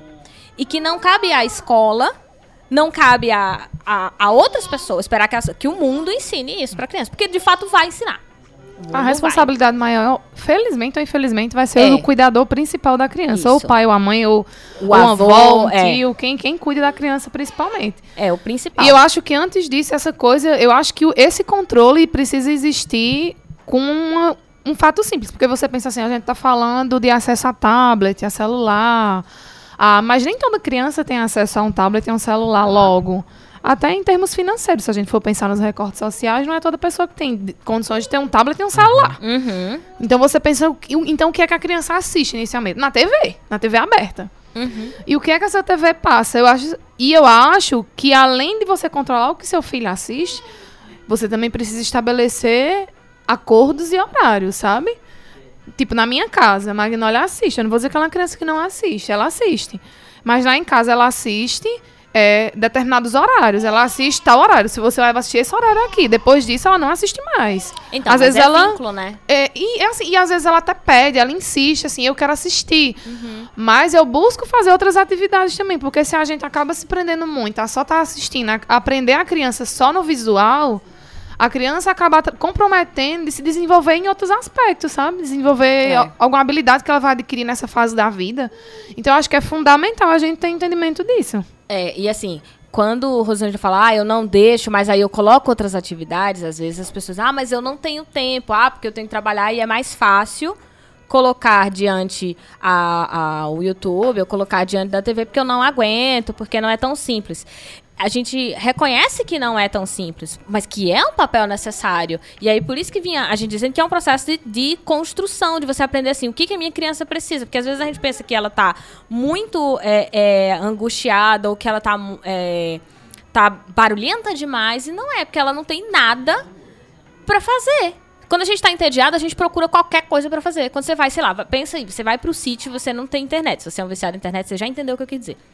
Quando você chega lá, você sente que você não tem nada para fazer. E você vai inventar uhum. alguma coisa para você fazer. Então a criança ela precisa também da área dela, ela tem o espaço dela, para que ela possa ter autonomia para criar as coisas dela, por exemplo, para que ela alcance um, um um pincel e um papel, porque ela pode mexer com aquele pincel e aquele papel e ela possa fazer o trabalhinho dela para ela se ocupar e não ir pegar a panela que tá lá na cozinha, porque ela vai começar a derrubar panela por panela, porque ela não tem o que fazer. Né? Ela não tem um espaço, não é só porque ela vai chamar atenção. Ela tem que ter o espaço dela também, para ela ter autonomia para ela alcançar, pegar um livro e ela olhar o livro e criar a própria história, se de repente ela não sabe ler as letrinhas ainda, né, juntar as letrinhas. É, e eu acho que quando a gente fala dessa questão de limitar o que as crianças assistem também, tem uma eu acho que para mim, né, na minha experiência como mãe e algumas coisas que eu já conversei com outras mães, é, estabelecer horários é uma coisa muito importante, tanto para a gente como para as crianças, é fundamental. Porque se você tem uma criança, se você não ensina a ela desde então que ela vai ter um horário para todas as atividades que ela for fazer durante o dia, eu digo todas as atividades, incluindo comida, comer. A criança, ela vai começar a viver num ambiente que vai gerar uma certa ansiedade. Porque se eu acordo, se eu não sei o que, é que eu vou fazer ao longo do dia, eu vou ficar imaginando assim, pense. Você, adulto, que pensa, que tem um, que já tem. Aí imagina uma criança que está ali curiosa, que ela está ali a todo momento aprendendo. Então você, a criança acorda. O que, é que a gente vai fazer quando acorda? A gente vai fazer isso, a gente vai fazer isso. E é uma das coisas que eu me preocupei muito em tentar construir. Não vou dizer que a gente segue um horário assim, arrisca fixo, mas eu acho que uma das coisas que facilitou depois nesse processo de controlar a TV Uhum. Essa coisa de a gente tem um horário, esse horário aqui a gente vai fazer isso, e esse horário aqui a gente vai fazer isso. E apesar dela ser tão pequena, mas eu converso com ela, eu digo, olha, isso aqui a gente vai fazer agora, isso aqui a gente vai fazer depois. E você tem que ter entendimento que não. E vou conversando na medida que ela entende. Tem coisas que ela ainda não entende, mas eu acho importante conversar. Ó, você não pode assistir muito, porque você tem outras coisas para fazer. Você tem você vai desenhar, brincar, enfim certas atividades. Agora, quando vejo assim, realmente é muito difícil. Muitas mães dizem assim: eu também tenho um privilégio, digamos assim, de poder tomar de conta da minha filha. Uhum. Que é um privilégio, que hoje eu sei que isso não é uma realidade possível para muitas mulheres. Mas é, para uma mãe que depende de outras pessoas que cuidam, se ela não começar a conversar, se a gente não começar a conscientizar essas pessoas que cuidam de crianças, que é muito importante ter esse cuidado e procurar. E quando a gente fala assim, gente, vamos desenvolver outra, outra atividade com a criança, não é uma coisa do outro mundo. É você pegar muitas vezes um pedaço de papel e um lápis e riscar ali. Tipo, lá em casa, uma outra atividade. Eu digo, Magnólia, vamos fazer outra atividade. Eu pego massa, água, boto numa bacia, misturo e entrego pra ela brincar não tem nada de extraordinário aí, assim, de ser algo diferente. Sem contar que ela pode botar na boca e se ela comer não Exatamente. tem problema algum, porque é só trigo então, e. Então, assim, é a gente começar a ver que é importante incentivar isso. Além da questão do consumo da, da das imagens, né? De estar tá acessando vídeo, de estar tá vendo internet, de estar tá vendo YouTube.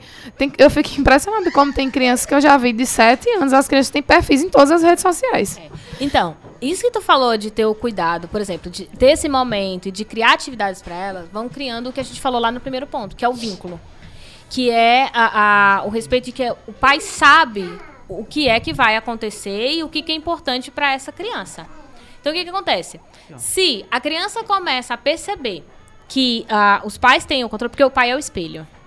Você pode prestar atenção que se ficou nervoso, a criança também vai ficar nervosa, sabe? Então, numa situação dessa de pânico, que foi o que aconteceu nas últimas semanas, se é, você recebe a mensagem no WhatsApp dizendo que nossas crianças estão sendo submetidas a esse tipo de imagem e você fica desesperado, a criança vai ficar desesperada achando que aquilo é o fim do mundo e ela vai ter medo de te contar o que viu. Se tu perguntar, você viu isso no YouTube? Ela vai dizer, aham, sabe? Mesmo que ela não tenha visto. Então, muitas vezes você está antecipando para a criança, ao invés de perguntar para ela onde foi que ela viu, se ela viu, como ela viu, para que ela descreva, você está antecipando e trazendo informações para ela. Ou seja, você está é, fazendo com que muitas vezes ela não consiga te dizer a verdade, porque ela tem medo.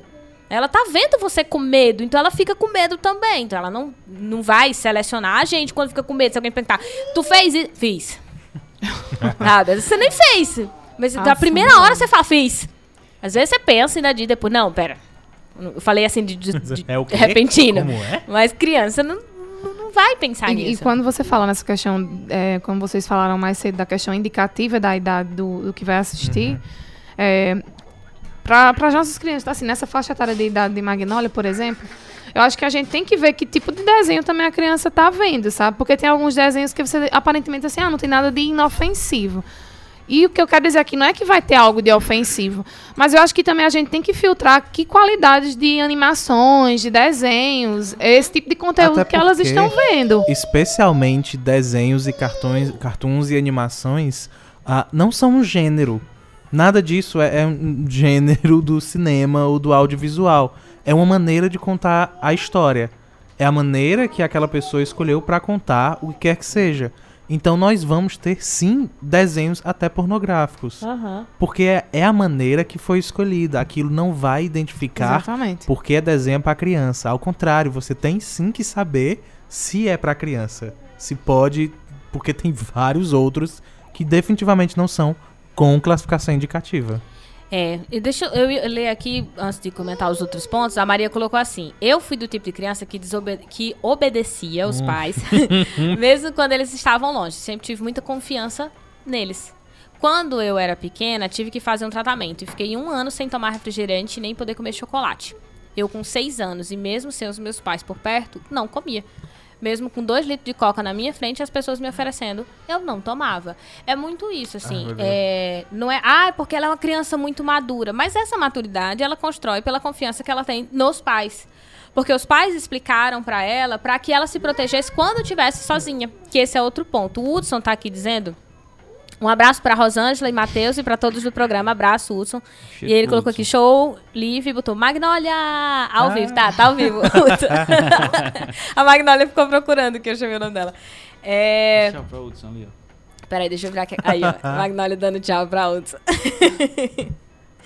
e aí, assim, o outro ponto é justamente o de eu preciso preparar os meus, ah, os meus filhos para que eles se protejam também. Porque a gente não vai conseguir ficar o tempo todo com eles. É o caso, né? Ah, eu vou colocar porque eu preciso tomar banho. Ah, eu vou deixar um pouquinho porque eu preciso terminar de cozinhar, senão eu não consigo fa- fazer o almoço. É, e aí eu vou colocar. A gente não consegue estar. mesmo que você fique 24 horas em casa com a criança, não tem como você ter 24 horas controle do que ele tá fazendo. Tem não. Então, como que a gente faz? É? Se Nem você- cria essa expectativa. Pois é. que é possível. No por exemplo, no caso você falou, ah, eu sou privilegiada porque eu posso estar com a minha criança. Mas mesmo assim, você não tem contato 24 horas do, do dia, né? E aí, como é que você faz? Aí é o momento que você também educa a criança. Dela perceber que quando ela tá vendo algo que ela, né, sente aquela, aquela angústia, que, que no caso ela não vai entender o que é angústia, mas se você descreve, né, uma dor no estômago, ou de repente um aperto no peito, ou se ela acha algo estranho, que ela conte pros pais. né? Tem um. Aconteceu um caso. É melhor tu contar o caso do. não, porque foi com Rosângela que aconteceu Ah. isso. É, que ela não gostou de ver o carroceiro. Sim, foi engraçado. É, Tem bem a ver com isso. Eu acho que é, essa semana E- passada a gente tava, a gente tava com a história das plantas, eu me lembrei dos gatos de novo, meu Deus. É, a gente tinha uma plantinha lá que tava num vaso apertado e precisava passar para um vaso maior. Aí eu próximo à nossa casa está tendo uma, uma construção e tinha areia. Eu já tinha pedido o rapaz para pegar um balde dessa areia para poder fazer um preparo para botar a planta. Aí ele disse: "Não, pode ir buscar". E ela tinha acordado, eu disse: "Vamos ali pegar um negócio com mamãe". Aí fui. Só quando eu cheguei lá, tinha dois carroceiros, um do lado do outro. E um, ela chama cavalo, não sabe dizer jumentinho, ainda é os cavalos, tudo é cavalo. Estavam lá. E um deles saiu e depois o outro começou a bater no jumento. Ela ficou parada assim, sabe? E ela começou a chorar. Aí eu Ah. disse, o que foi? O que é que tá acontecendo? O que foi? Você se machucou? Aí ela, cavalo... Do jeito dela, assim, ela ficou... Ela sentiu porque o homem tava batendo no animal. Porque em casa ela não vê a gente batendo nos bichos. Uhum. E, e assim, quando Lívia fala dessa questão de como proteger, eu acho que uma das coisas relacionadas em todos os aspectos da nossa vida com a criança, quando a gente diz assim, filho, você não pode fazer determinada coisa, a gente não pode subestimar a capacidade dele de entendimento e a gente deve explicar por que, é que ele não pode. Sim. Porque quando você diz, ah, você não pode fazer isso apenas porque não pode, eu como pai, eu como mãe, eu tô abusando da minha autoridade como pai e mãe para desvalidar um sentimento que aquela criança vai sentir diante daquela situação de eu não reconhecer, é, de eu não reconhecer não, de eu não ter entendimento, é, de eu dizer assim, você não pode fazer isso e ela vai se chatear. Eu acho que é fundamental como essa medida de segurança. Você não pode, como eu digo, você não pode subir num banco. Por que eu não posso subir num banco? Porque senão você cai, porque você ainda não pode subir sozinho no banco. Você Isso. não pode mexer numa faca, porque você pode se cortar. Então, é explicar pra criança porque ela não pode. Ah, eu quero assistir 10 horas seguidas. Não, você não pode assistir 10 horas seguidas, porque você tem uma vida e você tem outras coisas pra fazer. E eu acho que é isso. E eu acho que quanto mais a criança vai ficando mais velha, o diálogo é muito mais possível. Agora, não é possível quando você não conversa. É. Quando tu tava descrevendo a situação, é óbvio que ela tá ouvindo tudo que a gente tá falando. Então, assim, eu tava segurando a câmera e tava apontando pra ela. E ela tava sofrendo de novo. Então, na hora que você tava falando, ela tava assim, ó. ela fechou o olho e ela olhou, é, olhou pra mim e concordava, como quem dizia sim, sim, sim. E tu tava falando e ela sim, sim, sim. Sabe? Então, Outro caso, assim, ela semana, ouve o que você tá falando, ela tá teve- prestando atenção. O nosso gato ficou doente. Oh, Foi? Flofó tava dodói? Foi. Tava dodói. Ela está Flofó. concordando. É, e ele. Ele também ficou bem amuado no canto. E quando ela ia brincar com ele, que ela ia passar por lá pra fazer alguma coisa, pra mexer com o gato, a gente não mexe não, que ele tá doente. E ela ficava sentindo de chorar e tal. É tentar es- explicar, fazer com que a criança reconheça as áreas de perigo, sabe? As áreas de, Uhum. de violência. Porque já que no ambiente não existe, ela não convive com essa área de violência, vai ser muito fácil para ela detectar isso. Então, qualquer coisa que fuja daquela rotina ali e que seja algo muito diferente, ela vai compreender. E se ela tem esse grau de confiança, como o Livy falou, ela vai recorrer a gente para tentar buscar alguma explicação para isso. Ou tentar pelo menos buscar um refúgio. Né? Porque essa segurança emocional que é o importante. É, é isso, é o porto da criança. Ela não tem essa noção ainda, ela não tem esse controle do, do que ela vai ver. É, a gente também não tem o controle é, do que ela vai Porque ver. de repente vem um cara tipo o Hudson, né, Hudson? Que mostra Baby Shark pra criança e a criança fica viciada em Baby Shark. Desconstrói tudo aquilo que a gente tenta fazer em casa. É, Pode acontecer. E se a É, gente não a acontece, criança, vem gente com pirulito botando na boca da criança. Tem isso também isso. tem a ver com a segurança da criança. Porque a gente tá falando das redes sociais aqui, mas tipo, segurança alimentar da criança também é muito Aham. importante. Né? Como a criança reage a determinados estímulos externos sem o controle do pai. Isso a gente não tem como saber. A gente não vai ter controle. A gente vai ter um, um- uma ideia do que pode ser o comportamento da criança em relação àquilo. Porque a gente está lidando com um ser humano. Nenhum ser humano é igual ao outro. A gente, todo mundo se comporta de uma maneira diferente na mesma situação. Então, não tem como eu saber que aquela criança vai reagir de uma maneira X ou Y vendo um vídeo de Mortal Kombat. Quem cresceu no- nesse ambiente sabe o quanto a gente foi estimulado com violência e quanto a gente está naturalizado por causa desse estímulo. E quando você não tem isso no, no estímulo visual da criança, quando a criança vê na, no próprio desenho animado mesmo, foi o que aconteceu hoje comigo com Magnolia também. Ela agora tem um boneco que era meu, um boneco do Homem-Aranha, que ela brinca muito com esse boneco. E hoje eu botei um, um episódio do desenho animado do Homem-Aranha pra gente assistir enquanto a gente tava esperando vocês chegarem. E começou uma cena de luta. E ela não gostou daquilo. Ela saiu da frente da televisão e foi pegar outro brinquedo pra brincar. Porque não é o tipo de estímulo que ela tá Uhum. acostumada em desenhos animados. Então, se muda abruptamente o, o- a natureza do estímulo que a criança vê, do estímulo visual, né? Que é- eles são muito mais visuais do que auditivos ou qualquer outra coisa. É, é, não tá no repertório dela, ela sai daquilo e procura alguma outra coisa pra fazer. Não é, É. natural, né? Aquilo, É, né? não é natural, natural para ela. Então é, é nisso que eu acho. Eu não sou a gente não é nenhum especialista, a gente tá tanto que a gente falou que é pai aqui, né?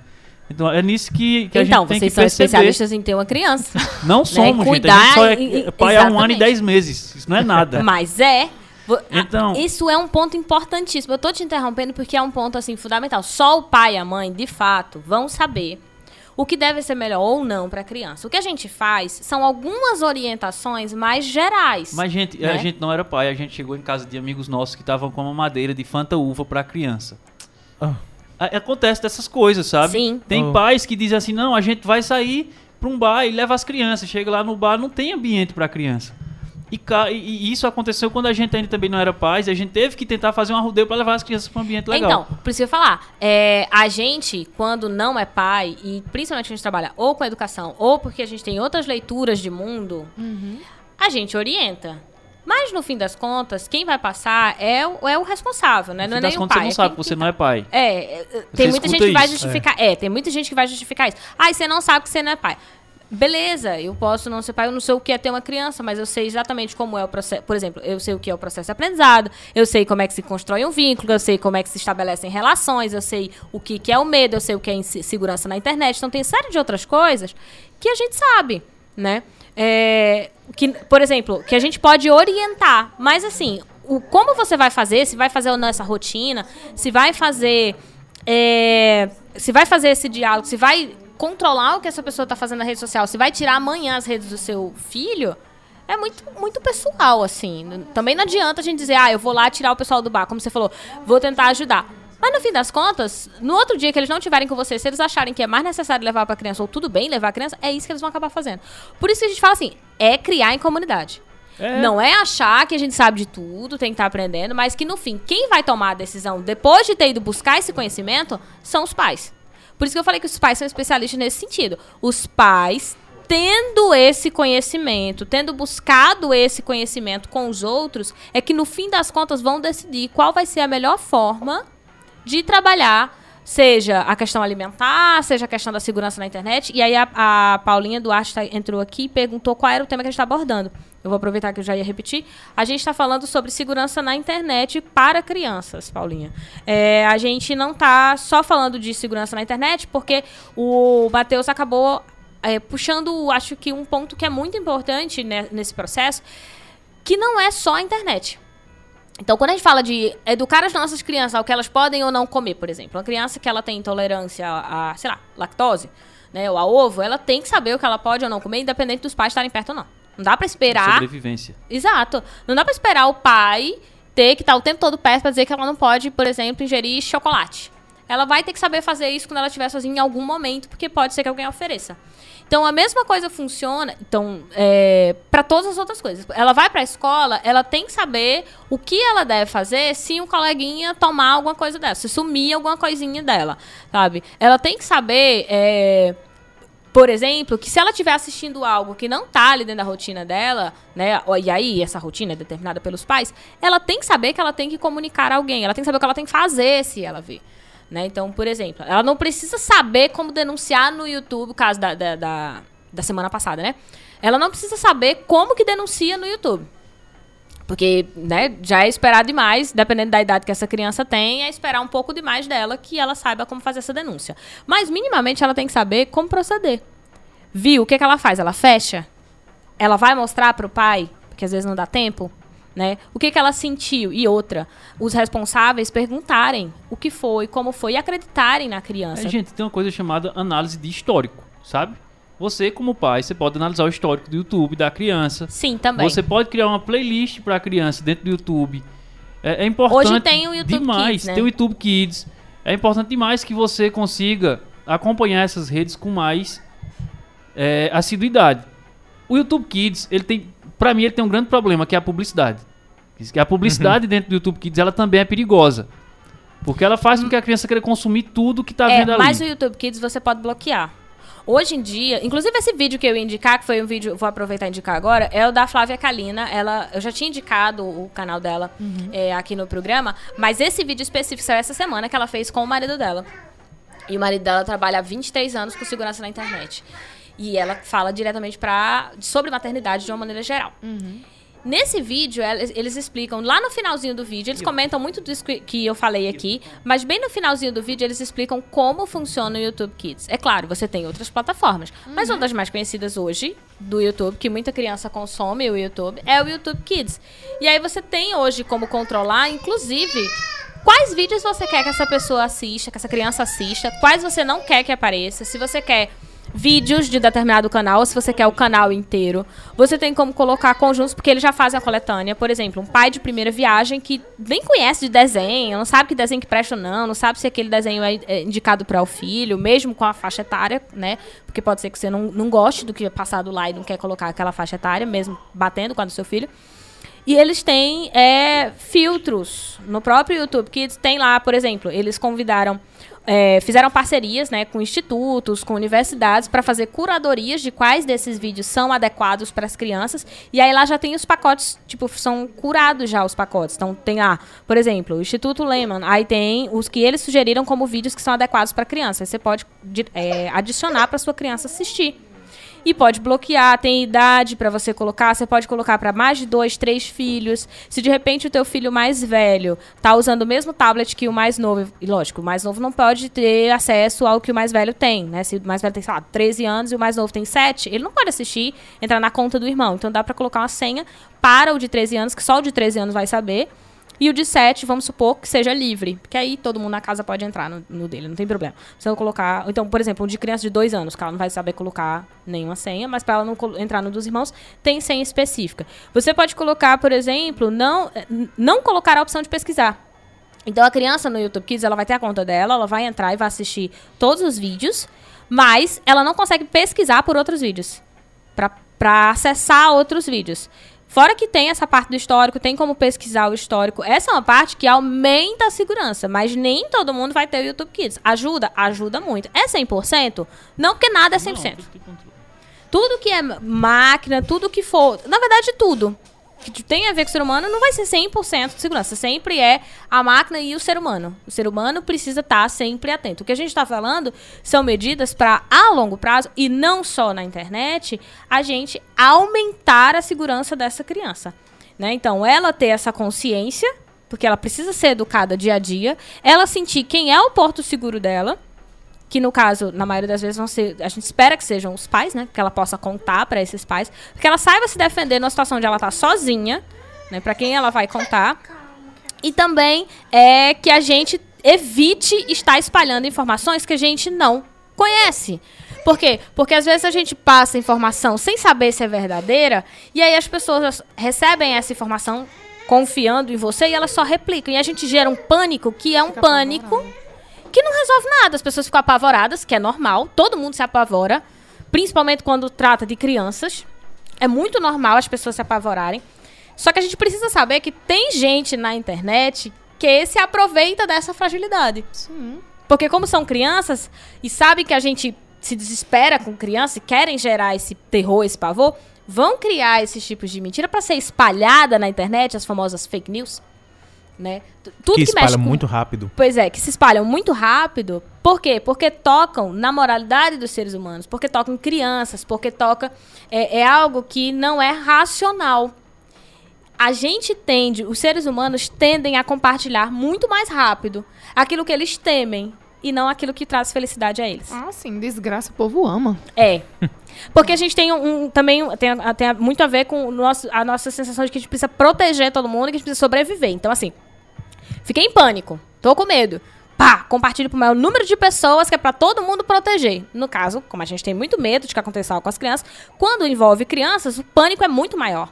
Então as pessoas começam a compartilhar sem saber se é verdade ou não. De novo, eu não tô falando só do caso da semana passada. Tô, tô falando de qualquer fake news. Uhum. A gente começa a compartilhar por medo. Agora, quantas vezes a gente compartilha um vídeo que a gente achou que era muito bom? Uhum. Que era muito importante? Né? Quantas vezes, ai, ah, vou compartilhar porque eu fiquei tão feliz de ver esse vídeo, ou esse vídeo me fez tão bem nesse momento, eu vou compartilhar. É muito mais difícil as pessoas fazerem isso. Né? Ah, isso que fulano tá falando é tão positivo. Quantas vezes a gente compartilha? A gente não sente isso. A gente fica lá feliz e só isso a gente guarda pra gente. Sabe? A gente tem a necessidade de espalhar o, o, o não o pânico, mas de, de avisar, de dar alerta para as pessoas que a gente tá com medo. E esse alerta serve como compartilhamento, é uma forma de, de alerta para as pessoas que eu estou com medo e eu estou tentando resolver o meu medo. Eu entro em estado de alerta, porque eu estou desesperado, e eu compartilho, eu saio compartilhando com as pessoas, sem sequer pensar. Porque eu estou tão apavorado que eu começo a compartilhar. E às vezes, o seu compartilhamento ele não é seguro. Né? Ou então, ah, eu preciso ajudar alguém, como tem aquela história da menina do Emoce. Que todo ano eu recebo essa corrente do WhatsApp dizendo que tem uma menina. Que quando eu leio o nome, eu lembro que é o fake. É sempre o mesmo nome. Agora eu não tô lembrando o nome, mas é sempre o mesmo nome, com o mesmo telefone, dizendo que ela tá precisando de sangue lá no Emoce. As pessoas se comovem. E aí, quem tá ganhando dinheiro com isso? Ninguém, porque as pessoas não fazem isso pra ganhar dinheiro. Não é pra ganhar dinheiro que as pessoas ficam compartilhando. Às vezes é pra espalhar terror, às vezes é pra sentir que teve poder e, e alcançou. E olha, tá vendo? A galera ficou com medo e tal. Às vezes é pra se eleger. É, às vezes- depende. Então, assim, a gente tem que ter muito Só cuidado. pra ser ruim mesmo. Às- É, Sim. exato. Às vezes é Exato. só pra ser ruim mesmo, sabe? E aí, se a gente não tem o, o controle de receber aquela informação e observar se é real, né, ler em algum outro canto, perguntar pra alguém que é especialista, porque às vezes a gente vai pesquisar e a gente não entende. Porque não é porque eu vou pesquisar na internet, ah, eu não sei o que é Instagram, não sei o que, é que minhas crianças veem no Instagram. Vou lá no Instagram ver o que é. Tem, no YouTube tem dizendo o que é o Instagram. Mas não quer dizer que eu entenda. Pode ser que eu leia e, mesmo assim, não consiga entender o que, que significa o Instagram. Então, pergunta pra alguém próximo a você que entende um pouco mais. Porque ela vai ler, se ela não souber, ela vai ler e ela vai entender melhor do E que eu você acho que a gente também pode falar de algo que é que, eu, que para mim eu julgo importante também. É, quando a gente fala também dessa segurança na- nas redes, a gente também precisa é, fazer menção é, a maneira como a gente divulga as nossas crianças também na internet. Sim. Eu, Aham. inclusive, tava morrendo Por, por a questão da pedofilia mesmo e vários outros aspectos. Porque, por exemplo, eu, pelo amor de Deus, eu não estou recriminando quem faz isso. Só que assim, gente, vamos começar a ter consciência, porque eu vejo muitos perfis de muitas mães que as crianças de meses, as crianças já têm perfis no Instagram, criança, o perfil exato. da criança no Instagram. Então, criança assim, que não tem nem. nem... Beijo, tem. mandando beijo lá fora. Tem, criança que não tem nem nascido. Sim. ainda. Exatamente. Então, eu acho que a gente precisa ter cuidado, porque se você já está numa rede muito sugestiva para muitas coisas, e principalmente cada dia que passa, com as melhorias que são feitas nas plataformas. E o Instagram, especialmente, porque é literalmente visual. Exatamente. Então você tá ali muito. Ah, você quer dizer que você não posta? Não, posto foto da minha filha. Algumas vezes eu posto. Mas a gente tem que ter cuidado como é que a gente tá postando essas fotos e o que, é que a gente coloca na descrição dessas imagens, sabe? Isso, isso é muito importante. E outra coisa também, assim, que eu esqueci de falar quando a gente fala da questão de, de monitorar o que, que as nossas crianças veem, uma coisa que eu acho que é de fundamental importância. Gente, coloque a criança para assistir num ambiente com você, que você possa ver o que, é que ela está vendo. Se ela estiver próxima a você, porque a gente tem muito essa coisa. Na, na, na própria organização da casa, a cozinha fica num lugar distante, muitas vezes, quando você está na cozinha, o quarto Sim. distante da sala, que é onde muitas vezes fica a TV, quando não tem uma TV no quarto. Mas normalmente as crianças assistem sozinhas. Aham. Entendeu? E é muito importante. Tá assistindo? Beleza, tá assistindo. Então que a gente esteja próximo, vendo o que, é que essa criança tá vendo. Pra Ou gente coloca no poder. celular e sai de perto. Não, tem que estar ouvindo, tem que estar Perto. perto. Sabe? Por mais. Ai, mas eu não vou conseguir controlar tudo. Nós sabemos, é exatamente isso. Nós sabemos que você não vai conseguir controlar tudo.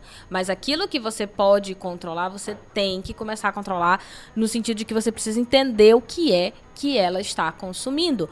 Até para que você possa conversar com ela sobre aquilo que ela está consumindo. Porque a- dependendo da idade da criança, se ela tem dois anos, o mundo dela é também o desenho. Então ela vai chegar, ela vai falar o nome dos personagens. Você tem que entender o nome dos personagens, sim. Porque senão você não consegue estabelecer um diálogo com ela, porque ela não consegue conversar com você. Ela chega com as coisas, fala pra você, você não entende nada.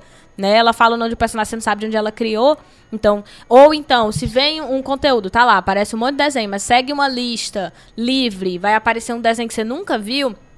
Se você observar, às vezes esse desenho tá com uma imagem infantil, mas a legenda não tá com isso. A legenda, assim, o áudio. Ou o áudio tá infantil, mas a imagem não tá. Então, assim, tem que ter cuidado? Tem.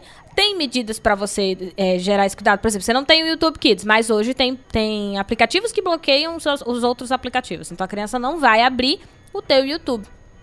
E aí sair vendo livremente, se ela tem idade para pesquisar, pesquisando livremente. Hoje em dia, acho que o message do, do Facebook tem como você receber as mensagens, tudo que ela conversa lá, você recebe as mensagens no seu aplicativo. né? Então, beleza, ela tem o aplicativo de, de bate-papo para conversar com os colegas, para falar da escola? Tem, mas você recebe na, na- no, teu, no teu celular. Recebe todo vídeo que ela mexe lá no YouTube, você recebe no seu. Então, assim, o- a base de tudo é o diálogo, de fato. Você, não é só ficar vigiando, porque eu- eu, é, o que eu percebo na tua fala, Rosângela, não é o vigiar. Porque é diferente. Muita gente acha que a gente tem que vigiar, vamos tirar o celular, vamos tirar... Não. Não, E adianta. também não é desconfiar É. da criança. Exatamente. Porque a gente não tá dizendo que a criança tá mentindo. Ela pode se confundir? Pode. Principalmente se ela tiver com medo, porque o pai chegou lá dizendo, você viu, você viu isso, e não sei o que. Desesperada, ela, ela pode acabar falando uma mentira, dizendo que viu, sendo que ela não viu. Mas é ouvir a criança, é compreender o que a criança está falando e também é conversar com essa criança justamente para que você possa confiar nela quando você não estiver vendo. Pra quando ela te contar, tu entender o Exatamente. que, que ela tá querendo te dizer. E uma medida básica, né? Quando você diz que você tem que botar a criança para assistir próxima a você ou consumir qualquer mídia dessa próxima a você, porque a criança ainda não tem capacidade de discernir o que é certo e errado. E você é o adulto. Acima de tudo, entre a criança, você pai, você cuidador, o adulto é você. Você é quem tem essa responsabilidade de oferecer essas opções. Que é diferente da gente ser permissivo, que aí a gente vai conversar várias outras coisas se a gente for entrar nisso. Mas é você quem tem, que tem que fazer isso. Você tem que oferecer as opções para a criança. É, porque aí, de maneira muito resumida, de fato ia dar o- outro noite adentro, não é deixar a criança fazer tudo o que ela quer. É, Até porque não é deixar a era. criança Esse fazer tudo era. o que ela quer. É, é, é você dar as opções para que ela possa escolher dentre as opções que você deu. Exatamente. né? Você não vai deixar a criança fazer tudo. Mas tem que dar as opções para ela também saber o que ela pode e o que ela não pode escolher. O André tá colocando aqui, excelente papo. E aí eu vou dizer, eu vi, André, eu li o que você tinha comentado. Ele diz assim: vocês vão comer não o bolo do Cícero? Vamos, minha gente. Vale, Ele já Jesus. tinha chamado, chamou duas vezes para ir comer o bolo do. Se você não sabe, aqui no Juazeiro. Da gente, aí, se a E gente eu acho que só para terminar nosso. também, quando a gente fala também de mídia, de modo geral, que a gente também tenha cuidado também com o que as nossas crianças escutam. Músicas, inclusive, que a gente é Sim. muito importante. Nós, por exemplo, tem que ter muito cuidado. Né, com o que, Pois que é. essa criança está consumindo. Então, por exemplo, o caso de André, né? Que ele está dizendo que não podemos esquecer que somos responsáveis por nossas crianças. A Alice, ela ouve o Noite Adentro. A Alice tem. vai fazer cinco anos ainda.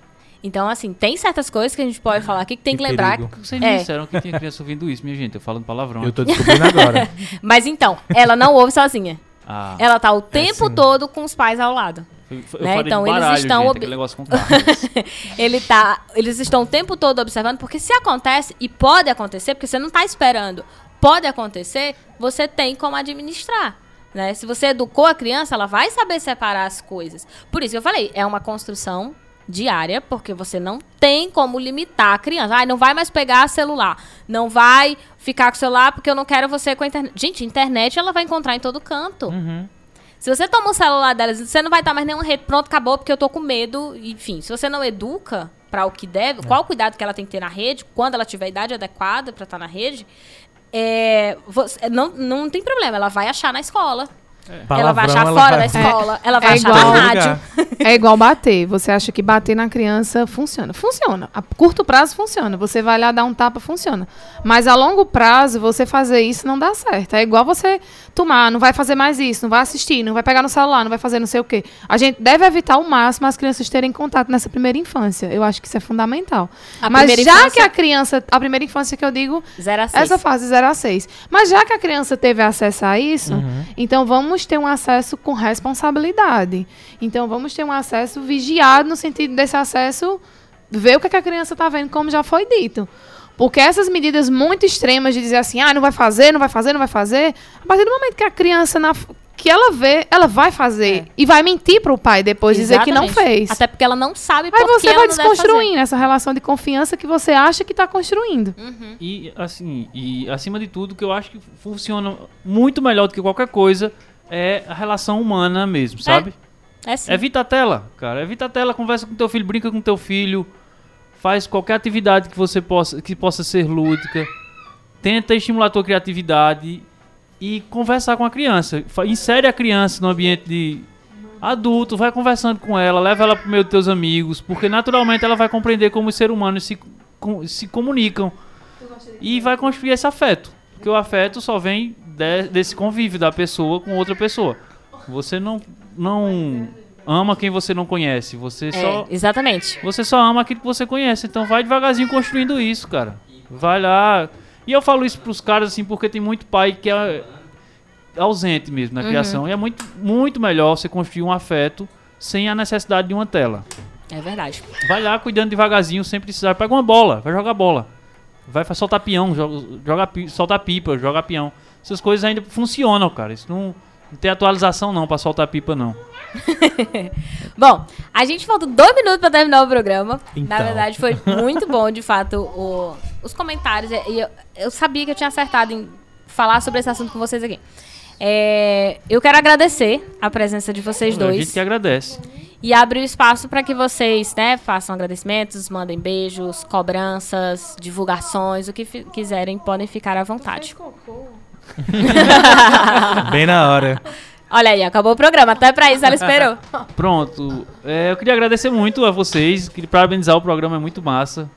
Sou um ouvinte de vocês aí. É, quero mandar um abraço pra todo mundo que acompanhou a gente aí. Carol, um cheiro, Carol. A gente ama vocês.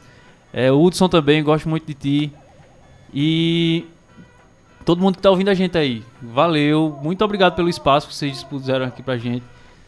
Quero fazer, fazer um merchan sobre Rosângela Edola, gente. Vocês estiverem querendo Não deu nem tempo a gente de falar sobre isso. Ela tá em processo de aprendizagem de verdade. doula. Não pode dizer que ela é doula ainda. Ela tá em processo de aprendizagem de ser doula. Grávidas do Cariri que precisarem de apoio, Rosângela tá aí pra dar uma força.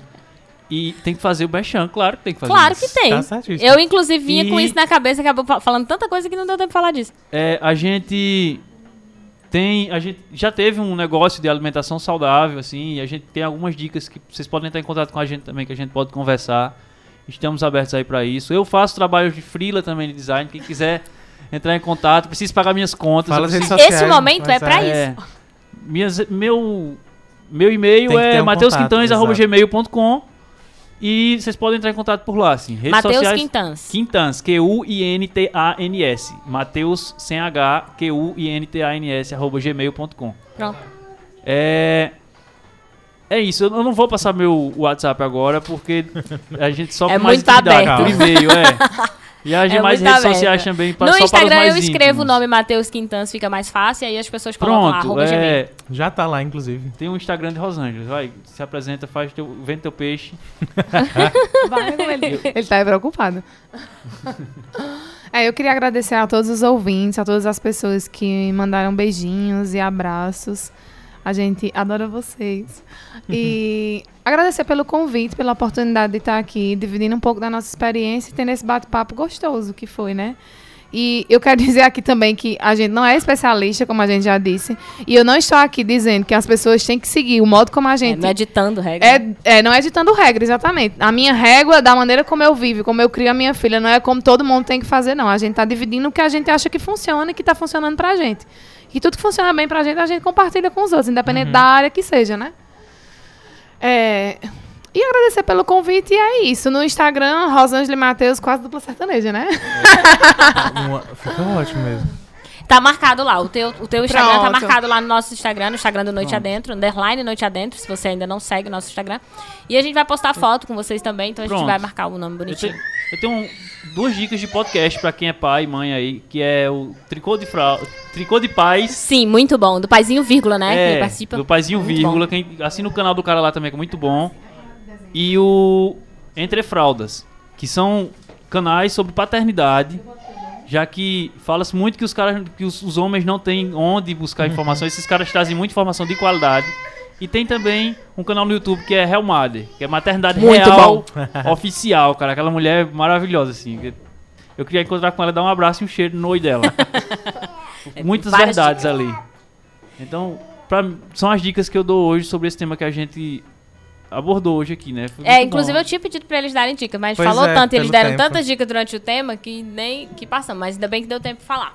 Bom, mais uma vez, muito obrigada por terem aceitado o convite. Foi ótimo o nosso bate-papo. Eu amei de verdade. Estão é, convidados a voltar, certo? Estamos abertos É, aí. E agradecer também a quem nos escuta pelo Instagram, né? Que chegou agora ou que chegou durante as duas horas e ficou aqui conosco, que comentou, né? Que interagiu conosco. Agradecer você que nos acompanha pelo YouTube, você que nos acompanha pelo podcast em que tempo for, porque eu não sei em que tempo você está. Você que nos acompanha aqui ao vivo pela Som Zoom 106.5 e a João por estar aqui Para. todo sábado Para, comigo. estou mesmo. e, com- e assim a gente termina de verdade a noite adentro. Próximo sábado, às 19 horas, a gente tá de volta. Agradeço demais a família inteira que foi convidada, que veio. obrigado, Aliva. Obrigado ao estagiário Cabeça que esteve por aqui. Muito obrigado a quem tava ouvindo ou assistindo hoje ou no futuro. Ah, curte a gente, compartilha, segue e manda todo mundo ouvir, porque o programa é massa, então tem que ser divulgado. Um beijo, meu povo. Quarta-feira, às duas e meia da tarde, a gente se vê no arroba underline noite adentro. Pensei que tu ia fazer propaganda do Isso Não Cai na Prova. Vai ter live. Também. Vai ter também vídeo do Isso Não Cai na Prova. Ah, o que nós vamos lembrar na live, às duas e meia da tarde. E sábado, às 19 horas, a gente tá de volta com mais Noite Adentro. Um beijo, povo, e até mais. Beijo.